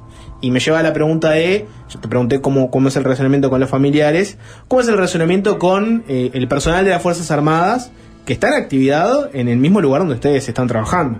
¿Cómo es ese, ese relacionamiento? Sí, este, y que hemos pasado por distintos predios, además, porque ahora hace dos años, más de dos años que estamos en el, en el 14, pero estuvimos en, paralelo y en simultáneo en distintos predios, este, con distintas guardias y, este, y si bien tenemos un enlace militar este, designado especialmente para este trabajo de derechos humanos que está en campo con nosotros, este, igual va cambiando el personal. Con el paso del tiempo también, este, creo que eh, tanto el equipo como, como, como el ejército nos hemos ido acostumbrando a- a- al trabajo que hace cada uno, ¿no? Este, en un inicio los teníamos filmándonos este, al lado nuestro, estaban en la zona cautelar, absolutamente todo el trabajo se filmaba y se, y se grababa, lo cual era, se imaginarán ustedes, muy incómodo porque... ¿Y eso por qué? porque era así en un inicio. Este, y Pero se aceptó. Era, era el acuerdo que había con, el- con el- las Fuerzas Armadas. No lo o- sé, no, no lo sé. O sea, eh, cuando yo ingreso al equipo en 2007, esa era la, la, la constante. Eh, hubo un par de señalamientos o recomendaciones del equipo argentino en relación a eso, a que, a que recomendaba que, lo- que los técnicos pudieran trabajar con, con tranquilidad y que no estuvieran siendo filmados todo el tiempo.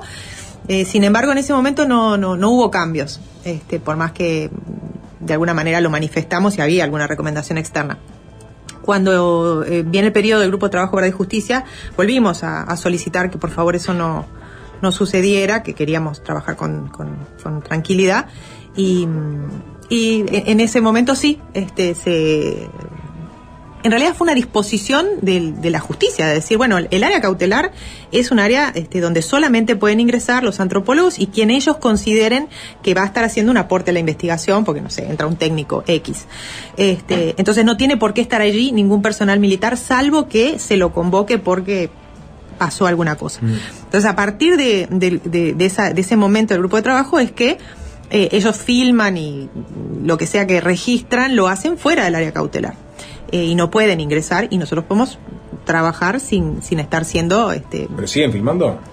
No, en este momento No, no, están filmando porque además esta, esta área cautelar es, este, bueno, son 34 hectáreas. Sí. No, no hay como una Claro, forma de hacer. le- le queda lejos, tiene eh, mega teleobjetivo. Claro, sí, claro. ¿Y eso de estar marchando y cantando, ustedes lo leen como una provocación, por ejemplo? En el, ¿O- en o el no? caso de actividad diaria nuestra ocurre todos los días, o sea, todos los días este, pasan este, ejercitándose, cantando.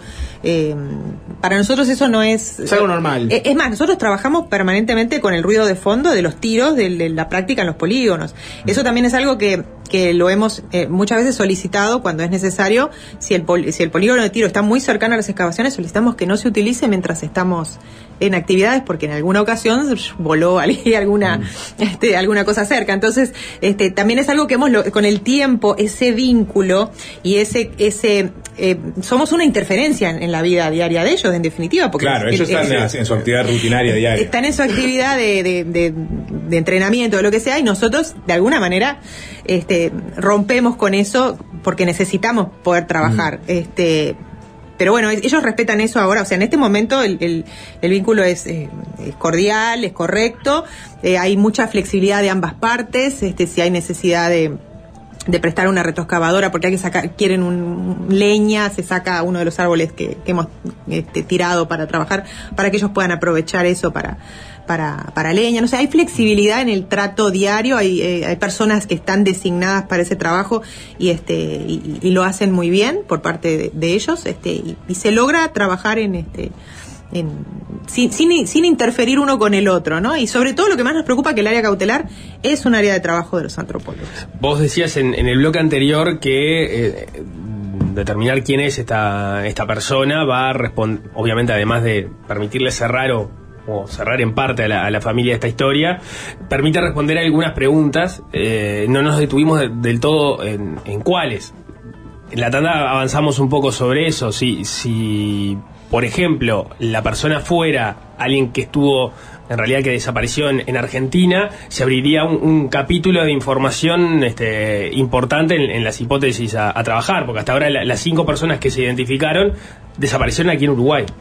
Sí, correcto. Eh, si hubiera un cambio en relación a ese patrón, o sea, si este, si, si- si no fuera una persona que desapareció en Uruguay, que estuvo de- detenida en Uruguay, este, se abre otro capítulo, ¿no? El, el- el capítulo de, bueno, de traslados, el capítulo de, entonces quién más pudo haber venido eh, en ese momento. Eh, Se abre eh, también nuevamente esa, esa hipótesis de las fosas, de la posibilidad de que haya alguna fosa o no, que hasta ahora no hemos encontrado evidencia, pero no quiere decir que no que no la haya. Entonces, eh, sí puede haber mucha información, tanto de eh, novedosa, si, si la persona hubiera desaparecido en, en el exterior, como también este, la propia identidad, aunque sea un desaparecido eh, reportado para Uruguay, digamos, eh, también, bueno, en qué año fue, quién es esta persona, qué operativo responde, quién puede estar atrás de, de, toda esa organización este, relacionada con su, en definitiva, detención, muerte y- y ocultamiento del cuerpo. Todavía no hay, no hay hallazgos de eh, personas que estuvieron bajo una operativa de la Armada, por ejemplo, si Fuerza Aérea, si Ejército. Claro, Fuerza ¿No? Aérea La Chacra, eh, que estamos buscando toda- ahora este, nuevamente el, el segundo cuerpo que está señalado ahí en, en- en la información, y lo demás es del ejército, no tenemos, ejército. ajá, no tenemos información, eh, o bueno, evidencia, más Claro. que información. El, el- el hallazgo dio para reeditar algunas discusiones que se han dado en torno a la, a la búsqueda y las hipótesis sobre las que, las que se trabajan. Hay hay un par de aspectos que desde hace tiempo en realidad viene este, discutiendo, pone arriba de la mesa eh, José López Más, que la semana pasada estuvo repasando en, desayunos informales, y uno de ellos es que no se haya excavado en unos galpones del batallón 13 donde hubo un testimonio de que podía haber enterramientos de, varios cuerpos. De varios cuerpos. Te invito a, escuchar un fragmento de lo que decía para, para ver cuál es la explicación que dan desde el equipo. Pero le sigue pareciendo pertinente que se busque allí. Sí, me pareció que el, testimonio era un testimonio súper válido como para hacer un peritaje y, buscar evidencias para confirmarlo o descartarlo. En esto hay, hay muchísima información, mucha puede ser falsa, por eso hay también una manera de proceder rápidamente, cosa de descartarlo. No podemos pasar años hablando de algo sin hacer una pericia que lo demuestre o descarte. Y allí el, el tema de que hay gente enterrada o restos humanos enterrados en piso de un galpón es un, es un tema que se repite en muchísimos testimonios, decenas y decenas de testimonios. Va un coronel, señala el lugar, se vacía el galpón y se encuentra un parche, no sé, digo, no sé qué, por qué parar allí. ¿Y cuánto ¿Por qué tiempo? pararse allí cuando le dicen que hay un, un piso removido? Yo pienso que ahí también es porque lo que se mencionaban eran eh, que allí están enterrados, reenterrados restos sacados de la zanahoria. Ahí López Más habla de dos este, capítulos, uno tiene que ver con el dato concreto ese y otro tiene que ver con la operación zanahoria, pero capaz para, para ir despejando empezamos con, con, lo primero, eh, esos galpones. De, toda esta entrevista y de- queda claro que el trabajo que ustedes hacen este, es bastante arduo en cuanto a ir buscando lugares y que hay mucho por, por, por investigar. Lo que con lo que él insiste es que cuando hasta que él termina saliendo de- del equipo, si no me equivoco, por además este, con diferencias con, familiares, se iba a investigar en esos galpones, que luego nunca se volvió a- sobre esa pista o por lo pronto a excavar este, allí. Es verdad que ha habido cambios, incluso hasta de- desde la, institución en la que dependía el, equipo de, investigación, ¿no? Porque estuvo, estaba en la órbita de presidencia, luego pasa a la Institución Nacional de Derechos Humanos, que también cambia de autoridades. Cu- ¿Cuál es la explicación que da el, el equipo este, en torno a eso? En el servicio de material y armamento hay distintas estructuras que fueron señaladas como de interés eh, por la posibilidad de que tuvieran enterramientos. Algunas de ellas son galpones que conforman lo que se denomina la pera. Eh, uno de esos galpones, para que se ubiquen, es el 300 Carlos, ¿no? el centro de detención. También están eh, los polvorines, que son dos polvorines a pocos metros uno de otro y un pequeño polvorín eh, adosado a un polígono de, de- de tiro. Eh, a ot- perdón, a otro polvorín grande. Eh, entonces, eh, por, nombrar algunas de las estructuras, también hay un chiquero, bueno, pero probablemente a lo que él se esté refiriendo es a la información sobre los galpones y los polvorines. Cuando estudiamos las fotos aéreas eh, y el cambio del, del paisaje desde la foto del año 66, ya vemos los galpones, por ejemplo, el galpón 7 y 8, eh, que son estos eh, galpones a los que él hace referencia, ya están en, en la foto del 66. Quiere decir que eh, todos aquellos testimonios que hablan de que se construyó un galpón por encima para tapar los enterramientos no son válidos No para eso. galpones que están en la foto del 66. De manera que hay varios de esos testimonios que no aplican para esos galpones. Entonces lo que estaríamos hablando en todo caso es de la rotura de un piso para enterrar, ¿verdad? Eh, lo que nosotros hicimos, porque sí se hizo trabajo, eh, fue convocar al equipo argentino de antropología forense para que viniera con el georradar y lo pasara en eh, lo que se denomina el galpón nuevo, que es un galpón que sí se construyó este, posterior, a- es un, es un galpón de los 80. Entonces, bueno, ahí sí podría ser que se hubiera construido el galpón encima de un enterramiento, este, y, y su, y su explanada, porque la explanada estaba señalada como de, de interés, el galpón, la explanada, y luego el galpón 7 y 8, este, el famoso galpón de pavonado y pulido, que no sabía si era el 7, que si era el 8, y la cancha de paleta que estaba adosada a uno de ellos. Entonces, todo eso fue, eh, lo había hecho, eh, de hecho, cuando el doctor López Más este, se retira, las cautelas estaban hechas.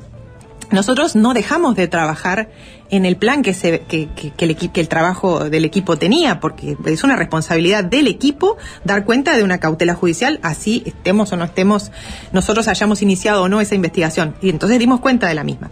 Vino el equipo argentino, pasó el georradar en los, en los tres galpones, con, con las esplanadas y la cancha, eh, y lo que determinó es que la estructura metálica del piso no está rota está intacta. Habrá habido un cambio de baldosas, pero la estructura, la malla metálica, no está rota. Por lo tanto, no puede haber un, este, un enterramiento que haya cortado esa, esa malla metálica, se haya enterrado un cuerpo y se haya colocado otra malla perfecta que, que- que no evidencie una discontinuidad, que no evidencie que allí hay una modificación. Entonces, no hay modificación en esos galpones, por lo tanto, se levantaron las cautelas de esos tres galpones.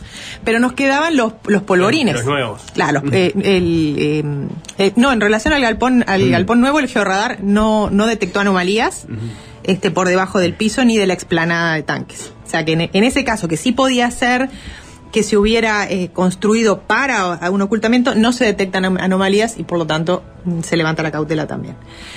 Y en relación a las cautelas que habían quedado de los dos polvorines, nosotros ag- agregamos dos cautelas más, a un polvorín más grande y a un pequeño polvorín adosado que quedan a los fondos del, del Servicio de Material de Armamento, porque la información justamente habla de polvorines, pero no señala cuáles. Y se habían cautelado esos dos, dejando de lado otros dos. Entonces quisimos justamente abarcar más. Y dijimos, bueno, ya que quedaron pendientes estos dos polvorines, demos cuenta de estos otros dos que no estaban en la cautela original y se cautelan. De la misma manera vino el equipo argentino.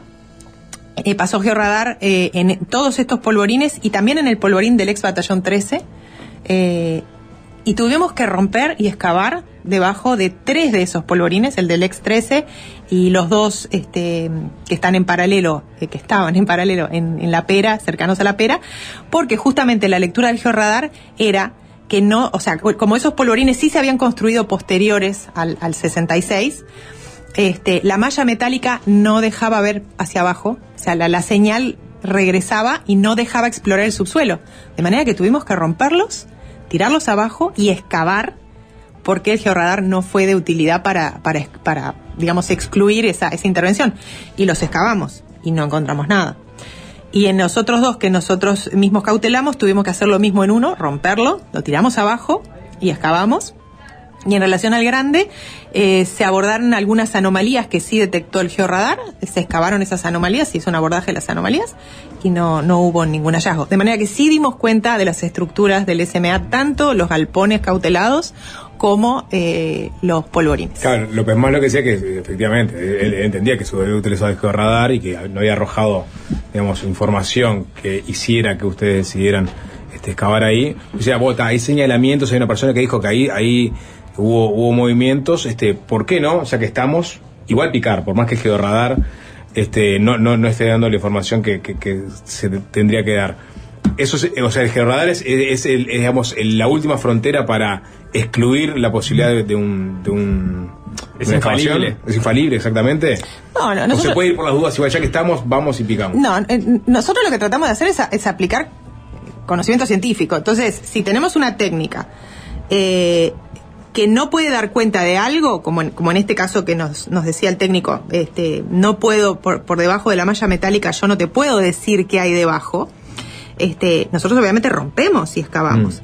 Ahora, si la hipótesis es, este galpón estaba construido en el 66, se rompió el piso para enterrar y el georradar porque además te lo muestra en la, en- en la lectura y en la reconstrucción 3D. ¿Qué te muestra? Te muestra la malla La malla metálica. metálica. Te muestra la malla metálica. Está en el informe entregado Mm. judicial y además hubo una audiencia en la que fue citado el técnico argentino para, para poder explicar su eh, justamente todo su informe. Pero eh, hay una de las imágenes que muestra la malla y una de las cuestiones que se le preguntó fue esa, ¿hay alguna posibilidad de que esa malla metálica que constituye el piso de este galpón este, se haya roto? ¿Hay alguna evidencia de mínima, aunque sea de que haya una reparación, de que haya habido...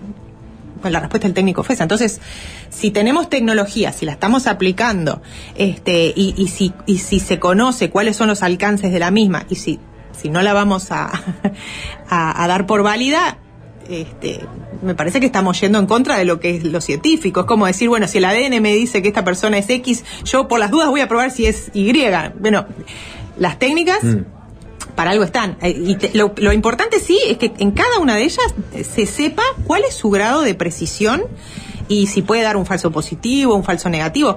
En, en la exploración que se hizo con Georradar cuando estaba el doctor López Más, que se convocó a Facultad de Ingeniería, en ese polvorín del batallón 13, por ejemplo, eh, que ahora lo destruimos y no existe, en su momento se pasó el georradar y señaló una anomalía y se excavó la anomalía y no había nada. O sea, eso fue peor todavía porque no podíamos explicar, no se podía explicar por qué el georradar marcaba una anomalía cuando al excavar no encontrábamos nada. Cuando el georradar da anomalía, nosotros hasta ahora siempre hemos encontrado o que hay un caño, o una cámara, o que hay este una lata enterrada, algo que hace que esa señal marque que en el, que en el subsuelo hay una diferencia.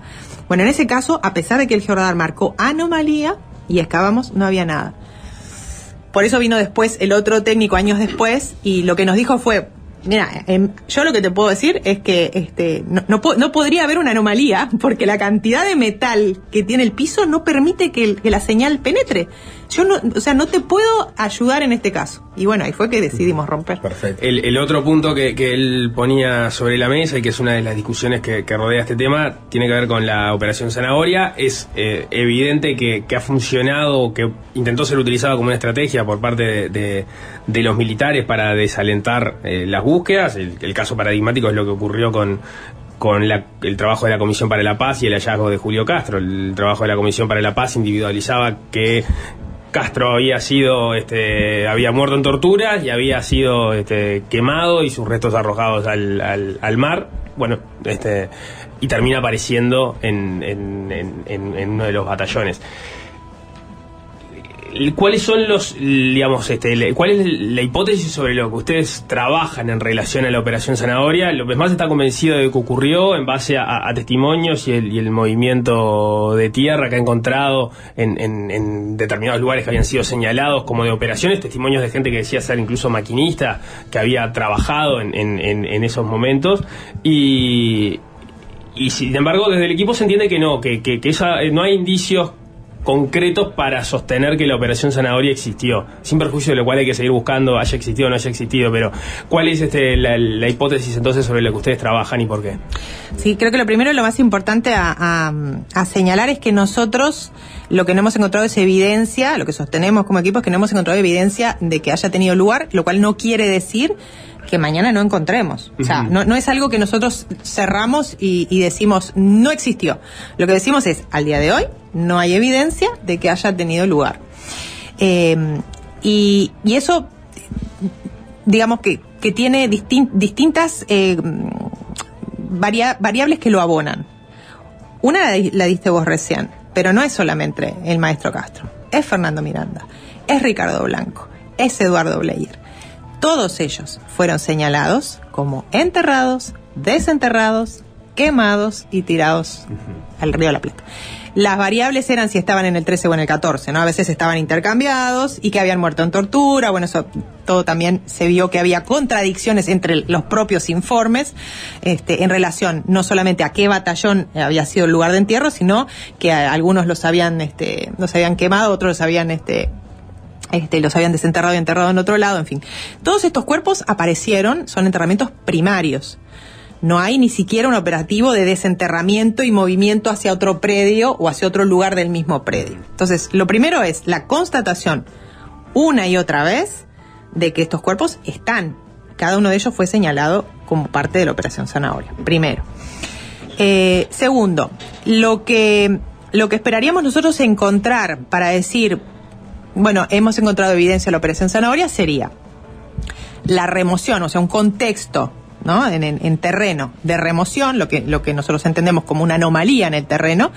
Esa anomalía tendría que tener, podría tener distintas características, podría ser un pozo, podría tener la forma de la fosa, podría ser tierra arrasada, porque no sabemos este, mucho sobre cómo supuestamente habría tenido lugar este operativo. Eh, en alguna información habla de máquinas, pero no sabemos si, o sea, una de las cosas que falta también es información de cómo tuvo lugar, pero me centro primero en lo otro. Entonces, si, si hubo un operativo de desenterramiento, quiere decir que en cada uno de los casos eh, se retiró el cuerpo, se retiraron 206 huesos y muchísima cantidad de cal. Eh, que se retiró y no quedó nada nosotros hemos estado por, por casi una semana zarandeando la tierra y sacando hueso. Y ni les puedo decir cómo queda desperdigada la cal en el, en el terreno. Eh, entonces quiere decir que retiraron toda esa cal y retiraron los 206 huesos de cada esqueleto y los llevaron a algún lugar y los separaron del sedimento, porque el sedimento queda adherido al hueso, ¿no? Y los separaron y ahí sí lo quemaron. Y, de algún, y el sedimento y la cal, mm, ¿dónde habría quedado?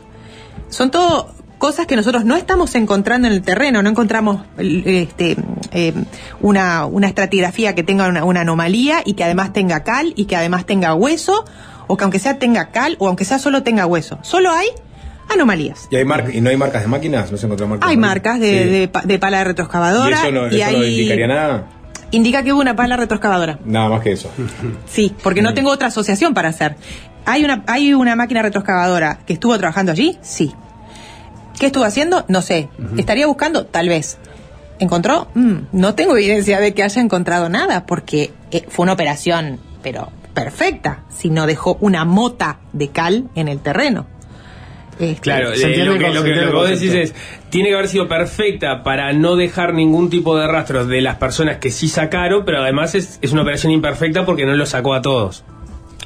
Exacto. Y además, en esa información eh, que se tomó por válida, que vino en estos dos informes y que están estos testimonios de, del operario de la retroexcavadora que buscaba y cuando encontraba le decían que se retirara y venía una persona y sacaba, ¿no? Una sola persona venía y sacaba. Nunca se hicieron preguntas de- más profundas. Bueno, ¿qué es lo que usted encontró? Marque el lugar primero, porque si a mí me marcan un lugar y me dicen acá hubo un operativo zanahoria, de yo de acá saca un cuerpo, nosotros vamos, zarandeamos la tierra y encontramos evidencia de que allí hubo un cuerpo. Porque hay muchos huesos muy pequeñitos que hasta parecen piedritas en el sedimento. Muy difícil reconocerlos. Entonces, no se preguntó exactamente los lugares, no se preguntó quiénes más intervinieron, en, en- en qué momento del año se hizo, hacia dónde se llevaron, qué se llevaron, solo los huesos, se llevaron todo ese sedimento y la cal, y qué hicieron con ella, cómo gestionaron eso. Hay muchas cosas que no se preguntaron, solamente se tomó por válido, se desenterraron, se quemaron y se tiraron. Bien, tenemos que dejar por acá, tuvimos igual un buen tiempo. Alicia Luciardo, coordinadora del equipo de antropología forense del Instituto Nacional Derechos Humanos, a propósito de este hallazgo en el Batallón 14. Muchas gracias por estos minutos. A ustedes, Muchas gracias. bien.